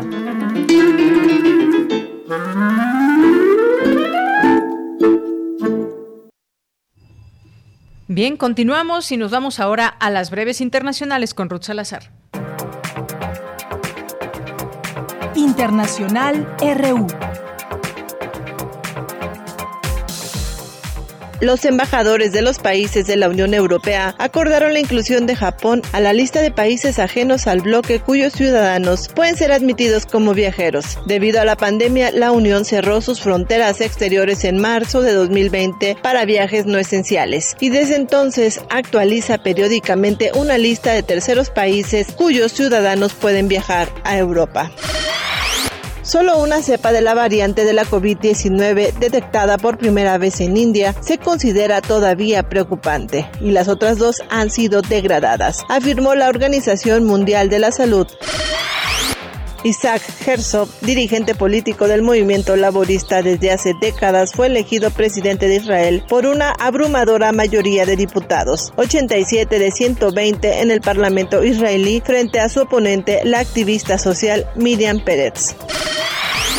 La Cámara Alta del Parlamento ruso aprobó este miércoles por amplia mayoría una ley que allana el camino para prohibir que los aliados del encarcelado opositor Alexei Navalny puedan presentarse a elecciones. China respondió a las protestas de Malasia tras la incursión de 16 aviones militares chinos frente al país del sudeste asiático, diciendo que se trataba de un enfrentamiento de rutina. El Ministerio Público de Nicaragua solicitó inhibir de cargos públicos a la opositora Cristina Chamorro, a quien acusó de lavado de activos en un proceso que la puede dejar fuera de las elecciones presidenciales de noviembre. El presidente de Chile, Sebastián Piñera, dijo que ha llegado el tiempo de aprobar el matrimonio igualitario en el país y que le otorgará carácter de urgencia a un proyecto de ley que lleva discutiéndose desde 2017 en el Parlamento. El Tribunal Supremo de Estados Unidos se negó a estudiar un recurso de la empresa farmacéutica estadounidense Johnson Johnson, confirmando así su condena a pagar 2.100 millones de dólares en concepto de daños y prejuicios por la venta de polvos de talco fabricados con productos cancerígenos. Porque tu opinión es importante, síguenos en nuestras redes sociales, en Facebook como Prisma RU y en Twitter como arroba PrismaRU. Dos de la tarde con 24 minutos. Gracias por la información internacional. A Ruth Salazar estaba comentando con una persona que me está escribiendo desde, desde Holanda en un rango de entre 40 y 49 años de edad y me preguntaba que cómo vamos aquí, que a él quizás le toque en julio la, la vacuna. Bueno, ahorita no, no sé exactamente cuántos habitantes tenga, tenga Holanda, seguramente mucho menos que, México y pues me decía que ha habido un gran atraso. De hecho, pues eh, tuvimos esta información de que el último país de la Unión Europea que empezó a vacunar a su población fue Holanda justamente y pues aún aún falta un buen porcentaje de la población. Solamente, pues bueno, están utilizando algunas vacunas que son muy estrictos en todo esto, pero bueno, pues ahí está esta situación en torno a los que se han o no vacunado. 17 millones eh, de personas habitan, habitan Holanda. Bien, pues nos vamos a la siguiente información. Nos vamos a la siguiente información. Ya está en la línea telefónica Ana Beristain Aguirre, subdirectora de la Dirección General de Atención a la Comunidad. ¿Qué tal, subdirectora Ana? Bienvenida, muy buenas tardes. Hola, Deyanira, muy buenas tardes. Muchas gracias. Pues gracias a usted por estar aquí en este espacio y platicarnos de esta aplicación de eh, desde la UNAM que lo que se pretende es evaluar el estado de salud de la comunidad. Cuéntenos, por favor, de esta aplicación y cómo la puede utilizar la comunidad, ya que nos estén escuchando de, eh, de nuestra casa de estudios. Adelante. Sí, muchísimas gracias. Bueno, pues es un un proyecto que, desarrollamos desde la Dirección General de Atención a la Comunidad en colaboración con la Facultad de Medicina y el Centro de Investigación en Políticas, Población y Salud, el CIPS, de, la Universidad de la UNAM. Eh, justo como bien decías, para prevenir contagios y para evitar complicaciones a la salud ante el COVID-19 de nuestra comunidad universitaria.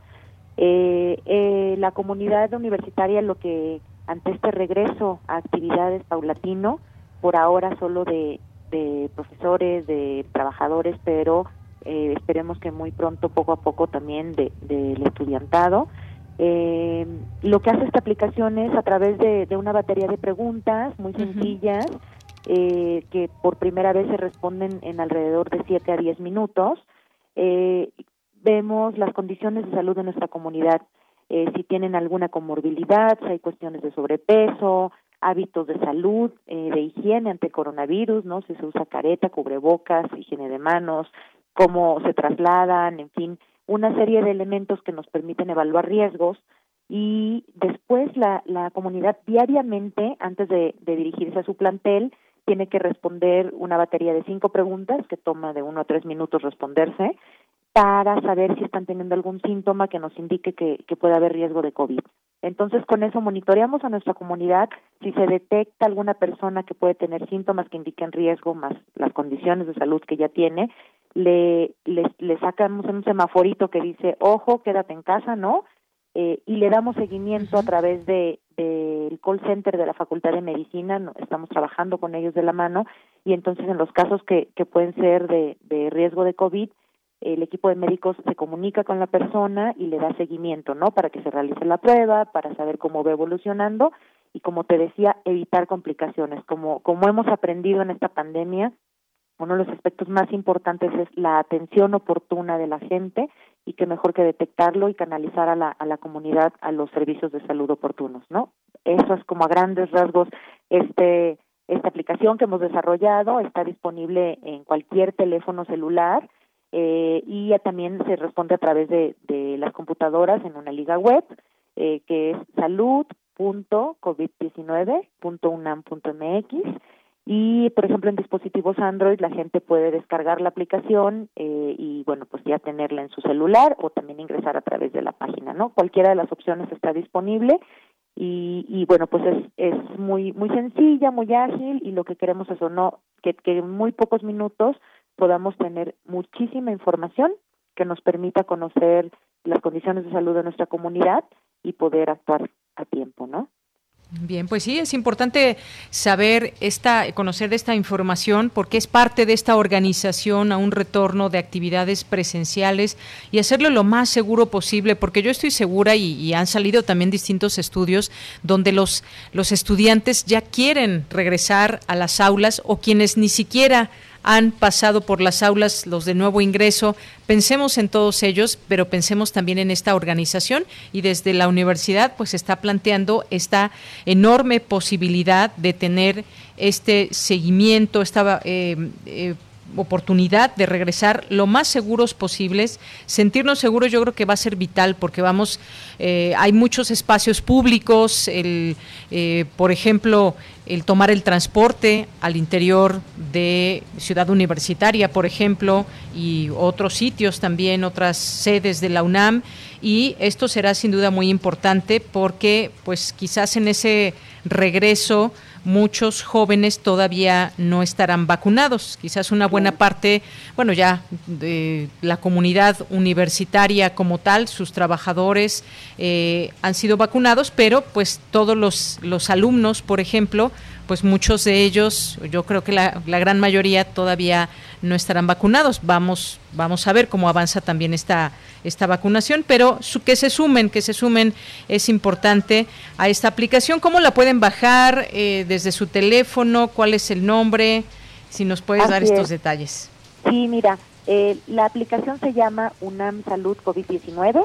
Eh, si le ponen así en, en cualquier página web, les aparece hasta arriba la, la liga, pero bueno, para ingresar la liga Ujú. directo es eh, www.salud.covid19.unam.mx eh, y entonces desde cualquier dispositivo entran a este sitio web y pueden responder el cuestionario y como comentaba para dispositivos Android ya está disponible en la tienda Play Store, ¿no? Entonces descargan la aplicación y este ya que la tienen en su teléfono no necesitan usar sus datos, eh, diariamente la pueden responder y toda la información ya se almacena en, en la aplicación, en nuestros servidores para poderles dar seguimiento y para dispositivos iOS de Apple eh, estamos esperando que ya en las próximas semanas pueda estar disponible también en la tienda. Lo, lo daremos a conocer con apoyo de, de, de nuestras redes, de, de ustedes, de Radio UNAM, de TEDUNAM, de los medios que tenemos en la universidad para que nuestra comunidad sepa.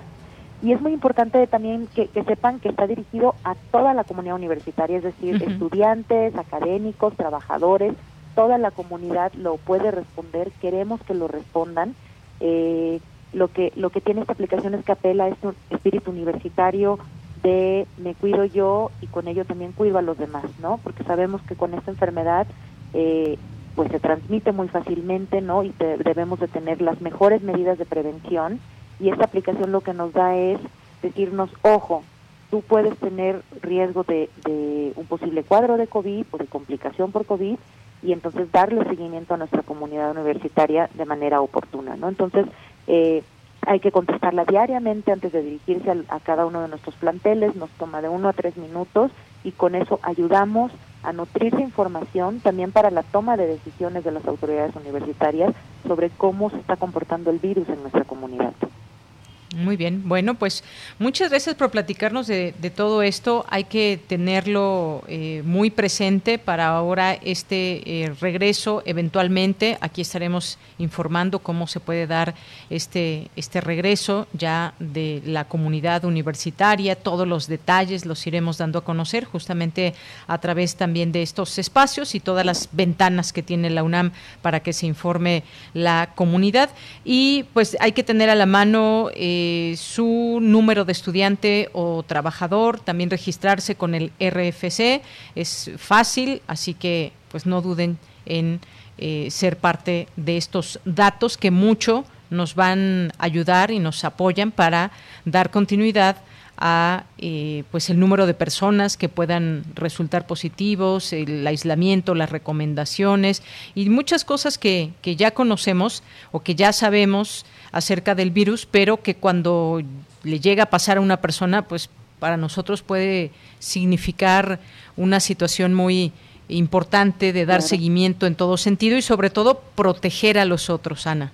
Claro, y además para cerrar yo les diría que la aplicación además de tener este cuestionario dinámico, ¿no? Que, que nos va dando la información de la comunidad, tiene eh, dos apartados más. Uno es el de preguntas frecuentes sobre la pandemia de COVID-19 que, que están respondidas con los médicos de nuestra universidad sobre los síntomas, sobre los contagios, sobre la vacuna, en fin, dudas que como dices surgen y, que se responden también aquí con, con la aplicación. Y tiene un, un panel también de, de infografías de autocuidado, de autocuidado de hábitos alimenticios, de sueño, de salud mental, de salud física y, y de los comunicados que la universidad va haciendo para que la gente se, se mantenga informada con, con la mejor información posible a través de esta misma herramienta. No todo lo van a encontrar aquí ya disponible. Muy bien, bueno, pues ahí dejamos esta información. Muchas gracias por darnos detalles y que todo esto sirva para ese regreso lo más seguro posible y aquí seguiremos informando. Muchas gracias, Ana. Muchísimas gracias, Deyanira, por el espacio. Un saludo al auditorio. Hasta luego, muy buenas tardes. Gracias a Ana Beristain Aguirre, su directora de la Dirección General de Atención a la Comunidad y esta aplicación que la UNAM, en la que la UNAM evaluará el estado de salud de su comunidad. Muchas gracias y continuamos. Tu opinión es muy importante. Escríbenos al correo electrónico prisma.radiounam@gmail.com.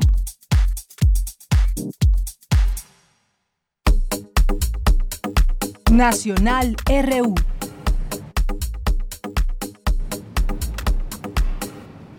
Bien, pues en estas informaciones nacionales, ya lo comentábamos en nuestra primera hora, hay que mencionarlo y que no se olvide, siempre hay este periodo de veda electoral, qué se puede hacer, qué no se puede hacer. Son tres días antes, justo antes de llevarse a cabo la jornada electoral, eh, pues donde culmina esta parte muy importante, porque después viene el periodo de conteo, viene un periodo también de distintos señalamientos que se puedan dar a lo largo de la jornada y cómo va a actuar el INE. Decíamos y hablábamos de un dato donde más de cinco mil candidatos pues no han rendido cuentas claras en este proceso, así que mucho mucho pasará todavía en este proceso electoral, pero por lo menos tendremos tres tendremos tres días en donde no vamos a escuchar ya ni spots, publicidad y demás. Digo, la que ya está en las calles no se puede quitar tan rápidamente, pero pues ya no se podrá poner nueva. Tres días en que el propósito es fomentar la libre reflexión sobre las propuestas electorales, evitar actos que puedan influir indebidamente en el ejercicio del voto y preservar la equidad en la contienda. Esto de acuerdo con el artículo 251 de la Ley General de Instituciones y Procedimientos Electorales, eh, que está prohibido en esta veda electoral, actos de campaña, actos proselitistas, difundir propaganda política, realizar marchas a favor o en contra de candidatos, difundir resultados de las preferencias electorales, difundir informes de labores de servidores públicos y lo que está permitido pues será continuar con las campañas de servicios educativos, campañas de, de salud o protección civil, los candidatos sí pueden realizar eventos de carácter privado, pero sin llamar al voto. Y bueno, pues toda esta serie de situaciones que pues nos queda completamente claro. Hoy es el último día en que se puede hacer propaganda por parte de los partidos, de sus candidatos y cuando llegamos ya a esta veda electoral, pues muchos ya tendrán definido definido su voto muchos tantos eh, los llamados indecisos que también siempre eh, pues son parte de este padrón electoral que no se deciden y tienen mucha información o están desencantados. Y a la hora de la hora pues a veces cruzan toda la boleta eh, dando a conocer también una cierta molestia o, no hay un interés por algún partido político. Y pues muchas veces algunos dirán, bueno, pues voto por el menos peor, voto por el mejor, voto por el que yo creo, confío que puede cambiar los rumbos de este país eh, o puedo darle mi voto porque me gusta cómo se está llevando a cabo eh, las políticas de, de gobierno, en fin, yo creo que hay que pues participar, es importante esta elección que también la hacen los ciudadanos. Y ya tendremos tiempo de, de, platicar el domingo, pues tendremos aquí un programa especial en Radio UNAM de 8 a 10 de la noche. Elecciones es el tema, por supuesto, y estaremos dando a conocer pues ya quizás algunos resultados eh, que den a conocer las autoridades electorales y seguiremos analizando lo que lo que resulte de esa de ese día y de esa jornada electoral. Bueno, pues vamos a continuar y nos vamos a ir a ciencia con Dulce García. Porque tu opinión es importante, síguenos en nuestras redes sociales, en Facebook como Prisma RU y en Twitter como arroba PrismaRU.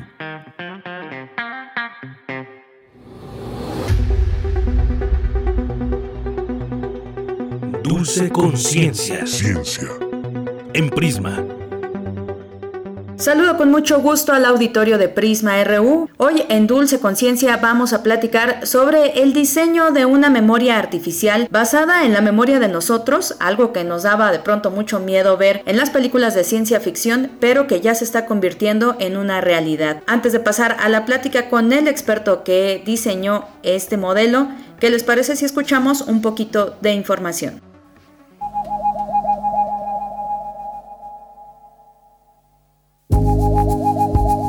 En el cine como en los libros, la idea de que las computadoras pudieran comenzar a desarrollar una inteligencia similar a la del ser humano ha sido muchas veces tema central, pero en realidad sabíamos que eso era algo imposible. No obstante, la realidad va cambiando. Un modelo de memorial computacional con las características de la memoria humana, como el evocar un recuerdo, ha sido propuesto en la UNAM. Es una idea novedosa, sencilla y directa conceptualmente, de la cual no había antecedentes, por lo cual ya fue publicada en la revista científica Reports del grupo Natural. El experto a su cargo propuso una memoria basada en tablas ordinarias que le permitieron modelar registros de memoria, de tal manera que pudo probarla usando representaciones de dígitos escritos a mano, en los cuales el sistema pudo recordar imágenes, a partir de pistas o estímulos completos e incompletos, que son reconstrucciones de las imágenes registradas originalmente en la memoria. Todo esto es resultado de un trabajo transdisciplinario, al cual no debemos perderle la huella. Si esta memoria recuerda algo desagradable, ¿sería capaz de poderlo olvidar? Para Radio Nam, la gama. Y sobre este tema, el doctor Luis Alberto Pineda Cortés, jefe del Departamento de Ciencias de la Computación del Instituto de Investigaciones en Matemáticas Aplicadas y en Sistemas de la UNAM, nos platicó que la semillita de esta idea germinó desde 2011 este, surgió de mi trabajo en representación del conocimiento e inferencia en inteligencia artificial, especialmente en el trabajo que yo hice acerca del razonamiento con diagramas, donde hay una interacción muy fuerte entre el pensamiento propiamente y la percepción. Eh, entonces, esa investigación pues eh, fue muy satisfactoria, pero abrió muchas preguntas y sí me, me hizo reflexionar acerca de la importancia de la memoria asociativa en los modelos del pensamiento, tanto de inteligencia artificial y por supuesto en la inteligencia natural. Entonces esto, de hecho la idea original la tuve en el 2011, estaba yo haciendo mi sabático en, en Viena y entre las reflexiones que estuve haciendo en aquel momento surgió la idea original de la memoria asociativa, también de la noción asociada de la entropía computacional que se presenta en el artículo que se publicó en Scientific Reports. Doctor, ¿cómo ha sido el proceso del análisis de la memoria natural llevada a una memoria artificial, tomando en cuenta características de la memoria natural como que es asociativa, distribuida, entre otras? Eh, la memoria natural es asociativa. O sea, nosotros recordamos en base a asociaciones entre lo que se nos dice y lo que recordamos. que esto se opone a las memorias digitales, que pues la información está almacenada en regiones de memoria que tienen una dirección. Entonces eso no existe para nada en la memoria natural. En la mente no hay memoria con direcciones, sino más bien los contenidos y las asociaciones que se hacen entre sí son lo que permiten eh, registrar información en la memoria eh, reconocer información en la memoria y también retribuir información de la memoria. Entonces, este, esto es muy fácil de imaginarlo porque cuando uno está platicando con algún amigo, pues este, la plática siempre surge sobre algún tema, que ese tema lleva a otro tema, etcétera, etcétera, esas asociaciones que hacemos es la memoria que está trabajando. Entonces es una característica muy importante de la memoria natural, que se pone a la memoria artificial eh, de manera muy general. El otro aspecto que es distribuida, pues también en la memoria artificial, en la de las computadoras ordinarias, hay regiones de memoria que están comprometidas con ciertos contenidos o con ciertos conceptos y son como regiones que están demarcadas entre sí y no se intersectan. Eso es muy conveniente en ciertas aplicaciones donde uno guarda un recuerdo como si fuera una cajonera, entonces uno va al cajón, abre el cajón, mete la fotografía, cierra el cajón y cuando lo va a recuperar pues la operación inversa. Este, y los cajones entre sí no se traslapan. En cambio, en la memoria natural, pues una de las cosas que permite que, que haya asociaciones es que los recuerdos están traslapados entre sí. Entonces ese traslape, o sea, de las regiones de memoria que se traslapan son de alguna forma lo que permite que los contenidos se puedan asociar. Doctor Luis Alberto Pineda, ¿cuáles son los retos a la hora de llevar todas estas características tan detalladas de la memoria natural a una computadora? Esto pues también ha sido muy difícil modelar en las computadoras de tipo ordinario, que es otra de las características. Eh, otra característica muy importante de la memoria este, eh, natural es pues que es declarativa en el sentido de que uno dice un recuerdo y uno a través del lenguaje lo puede retribuir, ¿no? Y esto se pone, por ejemplo, se pone a los tipos de memorias como la memoria motor o la memoria perceptual, que no es declarativa. Por ejemplo, eh, uno sabe cómo andar en bicicleta, pero uno no puede explicar qué es lo que sabe cuando uno sabe andar en bicicleta. Entonces, esa memoria motora o de las habilidades no es declarativa. En cambio, la memoria eh, que tiene que ver directamente con el lenguaje, pues sí es declarativa porque yo a través del lenguaje le expreso a alguien algún concepto y esa persona lo guarda en su memoria y después lo puede retribuir. Entonces por eso decimos que es declarativa. Y también eh, la memoria humana es constructiva en el sentido de que cuando uno registra un recuerdo, lo retribuye posteriormente, pero no lo retribuye exactamente igual, sino lo atribuye como una reconstrucción que se hace posteriormente por, por muchas razones. Entonces, esa en memorias ordinarias de computadoras digitales, el recuerdo es como fotográfico, es como una fotografía en un cajón.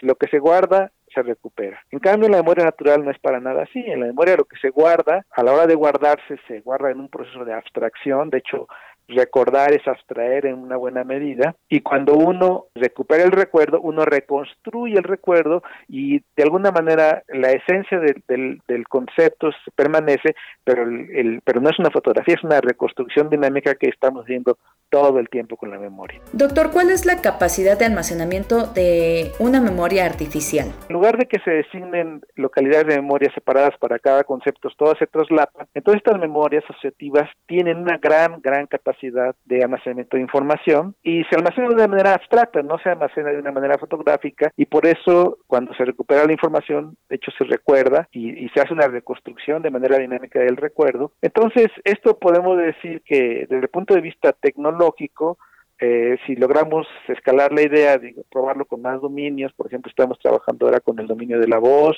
o con imágenes, este, otro tipo de imágenes más complejas como de herramientas o vehículos, etcétera, va a ser un módulo de memoria que podemos considerarlo eh, adicional o alternativo a las memorias tradicionales. Además de que este modelo, como la memoria está ampliamente distribuida, también se presta a que el cómputo se haga de una manera completamente paralela. Entonces, desde el punto de vista tecnológico, pues sería como un, una extensión o una ampliación de los modelos de memoria para guardar grandes cantidades de imágenes de diferentes modalidades y por eso eh, desde el 2014 en la versión que tenía en aquella época se sometió una patente y ahora estamos evaluando la posibilidad de solicitar una patente para el modelo actual de la memoria. Por último, doctor, platícanos por favor un poco de todas las disciplinas que confluyen en este proyecto. Sí tiene un componente de teoría de la computación a nivel muy fundamental, tiene también un componente en ciencia cognitiva porque aborda el problema de de cómo es la, la, memoria natural. Tiene un componente de aplicaciones tecnológicas, una eh, idea bastante transdisciplinaria que puede tener impacto en, en pues, varios ámbitos de, y varias especialidades científicas y tecnológicas, e incluso de las humanidades, porque de hecho eh, las humanidades es muy importante en psicología, en ciencia cognitiva en general, pues tener ideas más profundas de cómo funciona realmente la memoria. Y por eso pues fue posible publicar este artículo en una revista de Scientific Report, que es del grupo de, Nature. Eh, aquí en el artículo colaboraron conmigo el doctor Gibran Fuentes, que es colega del Departamento de Ciencias de la Computación de Limas, y también el doctor Rafael Morales, eh, que es un colega de la Universidad de Guadalajara. Y fue pues muy satisfactorio trabajar con ellos dos y pues les quedo también ellos muy agradecido por todo el apoyo que me dieron en el desarrollo e implementación del sistema. Agradecemos mucho al doctor Luis Alberto Pineda Cortés, jefe del Departamento de Ciencias de la Computación del Instituto de Investigaciones en Matemáticas Aplicadas y en Sistemas de la UNAM, que nos haya compartido toda esta información. Yo me despido, agradezco mucho su atención y los dejo ya nada más con una frasecita. Muy buenas tardes. Tienes una cita con un científico. La tecnología es como los peces. Si no los asas pronto, se ponen malos. Charles Geschke.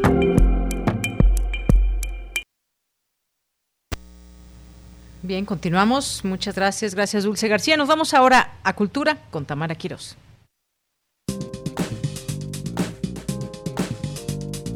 Cultura RU. ¿Qué tal, Deyanira? Como siempre es un gusto saludarte y saludar a todos los que nos acompañan a través de las frecuencias de Radio UNAM en este espacio radiofónico Prisma RU. Espero que se encuentren muy bien. Oigan, hoy tenemos información de una puesta en escena que se estrena mañana en el Teatro de la Ciudad Esperanza Iris, aquí en la Ciudad de México. Se trata de J. Cola Mariconas. Esta puesta en escena se presenta en el marco del ciclo Entre lenchas, vestidas y musculocas. Es un espectáculo de cabaret protagonizado por Mariano Ruiz, Mariano es actor, cabaretero, artivista, egresado del Centro Universitario de Teatro de la UNAM y cofundador de Parafernalia Teatro AC, y su carrera escénica se complementa con su labor como tallerista, panelista y divulgador sobre la lucha de derechos humanos de los cuerpos disidentes. Mariano Ruiz, es un gusto saludarte. Platícanos más detalles, qué es lo que encontraremos, qué veremos en esta pieza teatral. Pues van a ver muchísimas cosas. Es una mezcla de muchas eh, mentes maricas creativas eh, que vertieron su creatividad en este espectáculo. Eh, la línea son cuatro historias basadas en textos de, del libro Afectos y Disidencias Sexuales, J. Cola Mariconas en Avia Yala, que tiene como 20 historias, recopilaciones de cómo personas homosexuales viven su, sus afectos y sus relaciones en, en Latinoamérica y de esas decidí elegir cuatro y luego le pedí a cuatro directores, eh, dos cabareteros y dos performanceros que dirigieran cada una de las cuatro historias y es una mezcla de pues una fantasía, yo una fantasía marica homosexual, porque hay de todo, hay comedia, hay baile, hay canto, y además está la belleza del teatro de la ciudad que también merece la pena verse. Por supuesto. Oye Mariano, dos temas importantes, es el mes del orgullo gay y además estás regresando a los escenarios de forma presencial después de un año de confinamiento. ¿Cómo te sientes al respecto? ¿Qué es lo que dice tu equipo? Pues es muy demasiadas emociones en un solo momento. La verdad es que, eh, pues eh, afortunadamente este año no, no, no, lo, no me fue tan mal como algunas otras personas les pudo haber ido. Eh, pero no recordaba lo mucho que extrañaba estar en los escenarios hasta este momento que estoy pues regresando al montaje de este espectáculo y la emoción que me genera pues poder compartirlo con el público que venga a verlo y, y eso no lo no lo a lo mejor había bloqueado, yo qué sé, pero me emociona muchísimo compartir este espectáculo con el público, me emociona mucho compartir la idea de, de regresar a los escenarios y también de pues empezar a abrir esta nueva etapa en la vida de, la ciudad en la que volvemos a regresar un poco a como a como estábamos antes entre comillas pero estamos explorando pues qué va a ser esta nueva normalidad. Y, y por otro lado pues estamos empezándolo en un mes que además pues nos recuerda las luchas que siguen pendientes las necesidades que siguen pendientes para toda una eh, gama de personas que, que no estamos consideradas dentro de los derechos humanos o la constitución o que a veces no se nos respetan nuestras leyes y hacerlo de una manera eh, de una fiesta, de una invitación, de una celebración, me parece siempre la mejor manera de apoyar y también a veces cuando se necesita, pues sí, reclamarlos en otros, en, de otras formas, pero, pero hacerlo a través del teatro y de la fiesta me parece también una gran parte de esto. Por supuesto, y además hacerlo a través de un arte viva, hacerlo a través del cabaret, que eh, por lo que yo he visto les permite mucho improvisar o tratar temas del momento con el público que asiste. Creo que es maravilloso, enhorabuena. Oye Mariano, platícanos, ¿quiénes te acompañan? Mencionas performanceros, mencionas directores escénicos, ¿quiénes te acompañan en esta producción? Claro, pues mira, este espectáculo es, eh, como dices, cabaret. Yo la verdad es que lo, lo, clasifico un poco más en cabaret performance, en encontrar la performatividad del cabaret. Eh, y justo por eso, eh, pues dos de las historias las dirige. Una la dirige César Enríquez, que es un gran cabaretero eh, con una gran trayectoria, director de la Pretty Woman y actor de la Pretty Woman. Otra historia la dirige Andrés Carreño, que tiene la compañía Cabaret Misterio, que hace teatro para, para infancias, cabaret para infancias, pero también tiene una gran carrera como cabaretero. Otra historia la dirige Héctor Jiménez, que es un, chico que hace performance en Guadalajara y que tiene también una gran carrera, que ha sido becado por Alemania y que es, un gran eh, artista escénico. Y la última la dirige Arturo Lugo, que tiene un proyecto que se llama Tum Project, que es un proyecto que ahorita está trabajando en, en Alemania y de hecho él también me hace el espacio escénico y justo tuvo que irse a Alemania a seguir trabajando, pero, pero aquí estamos eh, pues explorando este espacio del teatro de la ciudad de, de otras formas. También me acompañan en escena eh, Christopher Karim Montoya, que es una bailarina increíble eh, de twerking, que además es eh, mi mano derecha en este espectáculo eh, y Iker Arce que nos va a, hacer un ritual mágico para poder pues sacar todos estos pesares que traemos a partir de esta de esta pandemia y, es maravilloso. Sí, sin duda suena maravilloso ya con todo esto que nos estás platicando. Sin duda creo que el público asistente la va a pasar muy bien, muy importante tomar en cuenta las medidas sanitarias correspondientes, el respeto al otro, para así poder conocer tu trabajo y también de la gente que está contigo. Bueno, quienes tuvimos la oportunidad de ver The Shakespearean Tour, sabemos que realizas un trabajo de calidad. Recuérdanos las coordenadas, a partir de cuándo, en dónde y a qué hora. Pues estrena mañana jueves eh, a las 19 horas en el Teatro de la Ciudad. Va a estar solo los cuatro jueves de junio a las 19 horas. Solo son cuatro funciones y solo caben 20 personas por función. Y además la última función ya está agotada, entonces solo quedan tres funciones para que puedan comprar los boletos. Los pueden comprar aquí en el Teatro de la Ciudad o en Ticketmaster. También hay jueves dos por uno aquí en la taquilla o en Ticketmaster. Así que hay, es una gran posibilidad y además el sitio de la ciudad que está aquí en Donceles es una belleza. Muchísimas gracias por tomar la llamada, Mariano Ruiz. Tenemos una cita en J. Cola Mariconas todos los jueves a las 7 de la noche en el Teatro de la Ciudad Esperanza Iris. Que sea una temporada con mucho éxito. Muchísimas gracias, hasta luego. Hasta luego.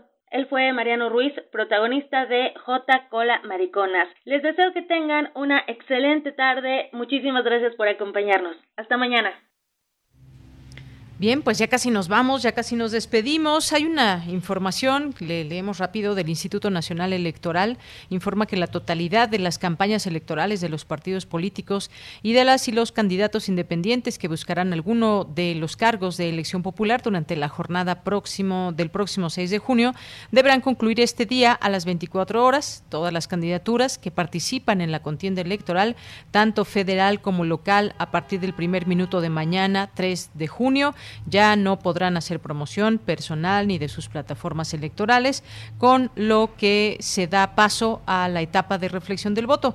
El número de personas que participaron en las diferentes candidaturas a diputaciones federales y locales, gubernaturas, alcaldías, presidencias municipales, juntas municipales, presidencias de comunidad, primeras concejalías de ayuntamiento, sindicaturas y regidurías, da cuenta de la complejidad del actual proceso electoral el más grande de la historia. Eso es lo que informa el INE. Y ya casi nos vamos, no sé si tengan por ahí alguna musiquita, ya la estoy escuchando. En esta tarde bastante lluviosa, bastante lluviosa, nublada. Eh, nos están aquí poniendo esta canción Llueve sobre mojado, pues muy ad hoc para esta tarde, tómese un cafecito, un té, en la medida de sus posibilidades. Espero que no se mojen. Si van a salir, lleven paraguas, botas de agua.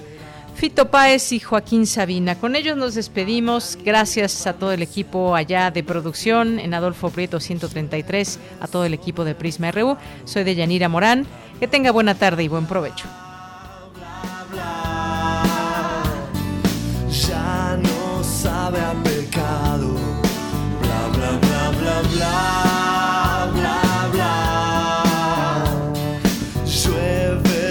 Sobremojado, al asesino de la cola del cine el padrino 2 le ha decepcionado. Los violadores huyen de los jardines llueve sobre mojado. Bla bla bla bla bla bla bla. Sueño equivocado.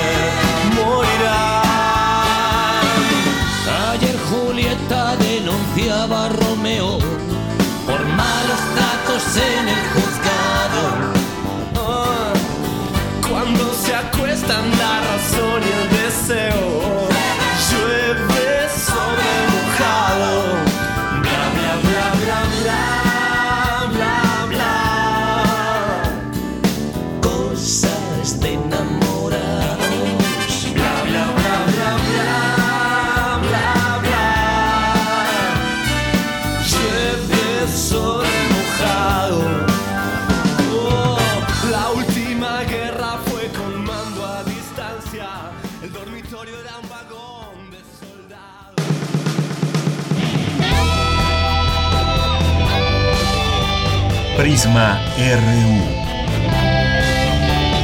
Relatamos al mundo.